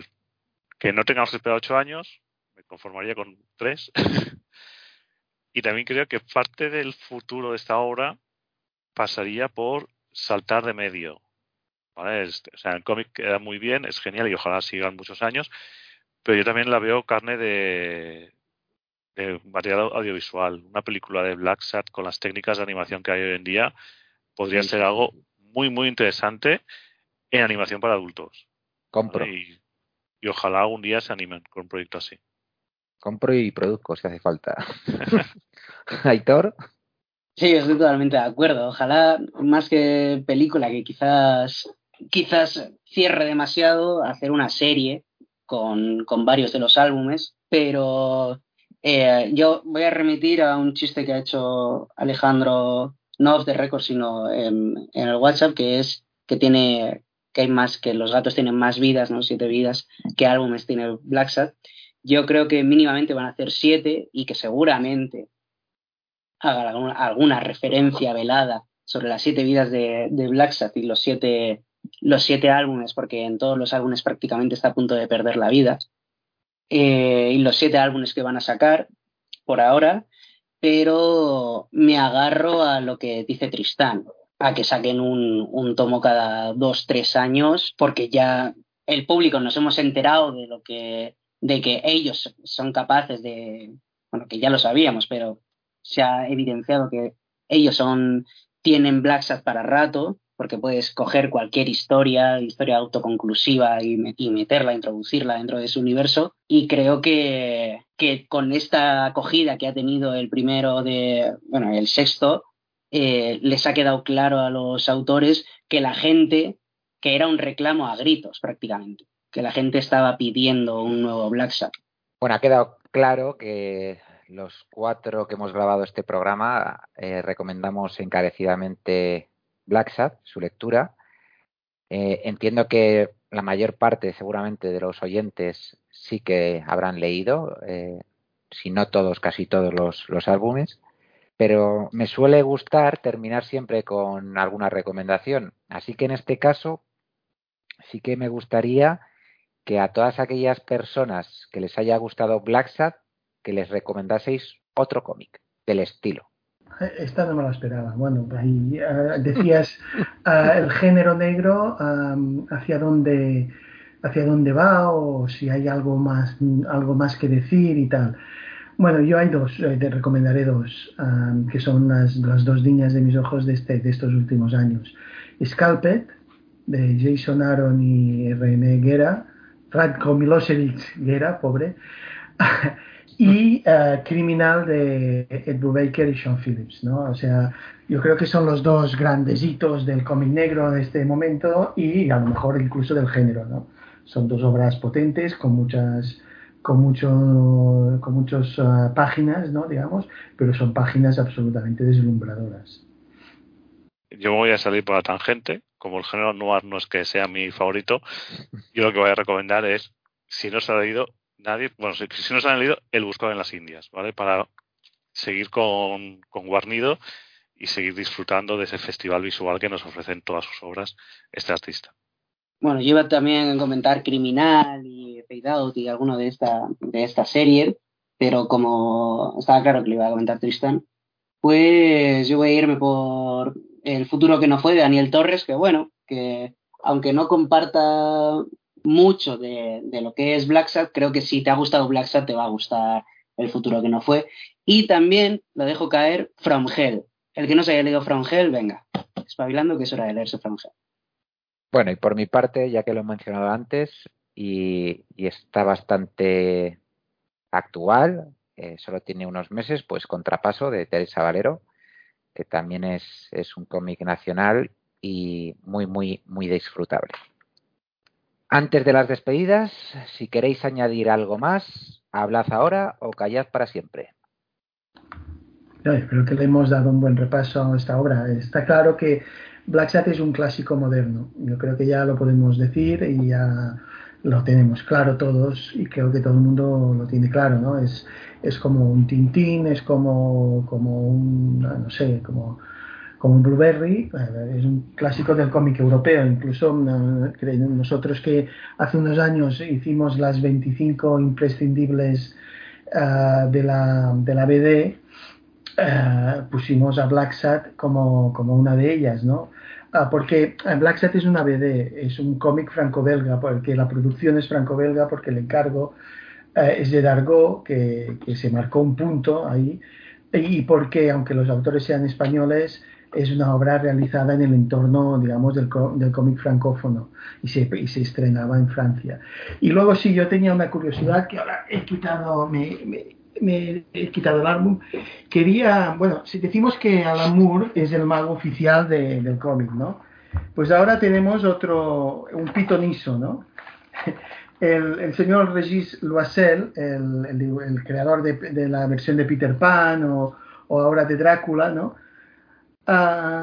Hizo el prólogo del primer álbum de Black Sabbath. era su primer prólogo y él estaba emocionado y se leyó la obra y le encantó y hizo una pequeña, está escrito, o sea, él lo escribió en el prólogo y lo podemos llamar Pitoniso Loisel. Este es el primer cómic que publican en Francia. De entrada puedo afirmar, sin arriesgarme, que no van a dejar indiferente a su lector. Va a arrasar, va a arrasar con todo. No veo que se les pueda desear nada mejor. O sea, este señor lo, la clavó. ¿Cómo mejoramos esto? Yo creo que es un final cojonudo. ¿eh? Pues ya está, sí, venga. Despedidas y cerramos. Como el género negro, Tristán nunca pasa de moda. Un placer haberte tenido por aquí. Un placer eh, hablar con vosotros y espero que sea un placer para los oyentes. Alejandro, te agradecemos que hayas bajado a tierra para participar en este programa. Muchas gracias a vosotros por invitarme y un placer haber podido disfrutar y hablar largo y tendido de esta obra que tanto nos apasiona a todos. Se nos ha pasado volando, ¿verdad? volando. Nos vemos en la próxima. Aitor, supongo que estarás contento eh, de haber podido participar con estas dos auténticas bestias del noveno arte. Sí, la verdad que estaba un poquito nervioso de no estar a la altura, pero claro, con una, con una obra así, como son todos elogios, tampoco, tampoco me ha sido difícil. ha sido, ha sido un verdadero, un verdadero placer y un honor estar aquí. Fíjate, por mi parte, nada más. Si os ha gustado el programa, ya sabéis que podéis darle al like y dejar vuestros comentarios tanto en nuestro canal de iVoox como en nuestras redes sociales. Para estar al día de toda la actualidad del cómic nacional, europeo, internacional o universal, tan solo tenéis que entrar en www.zononegativa.com y allí podréis encontrar todo tipo de noticias, reseñas y artículos de primerísimo nivel. Sed buenos, namaste.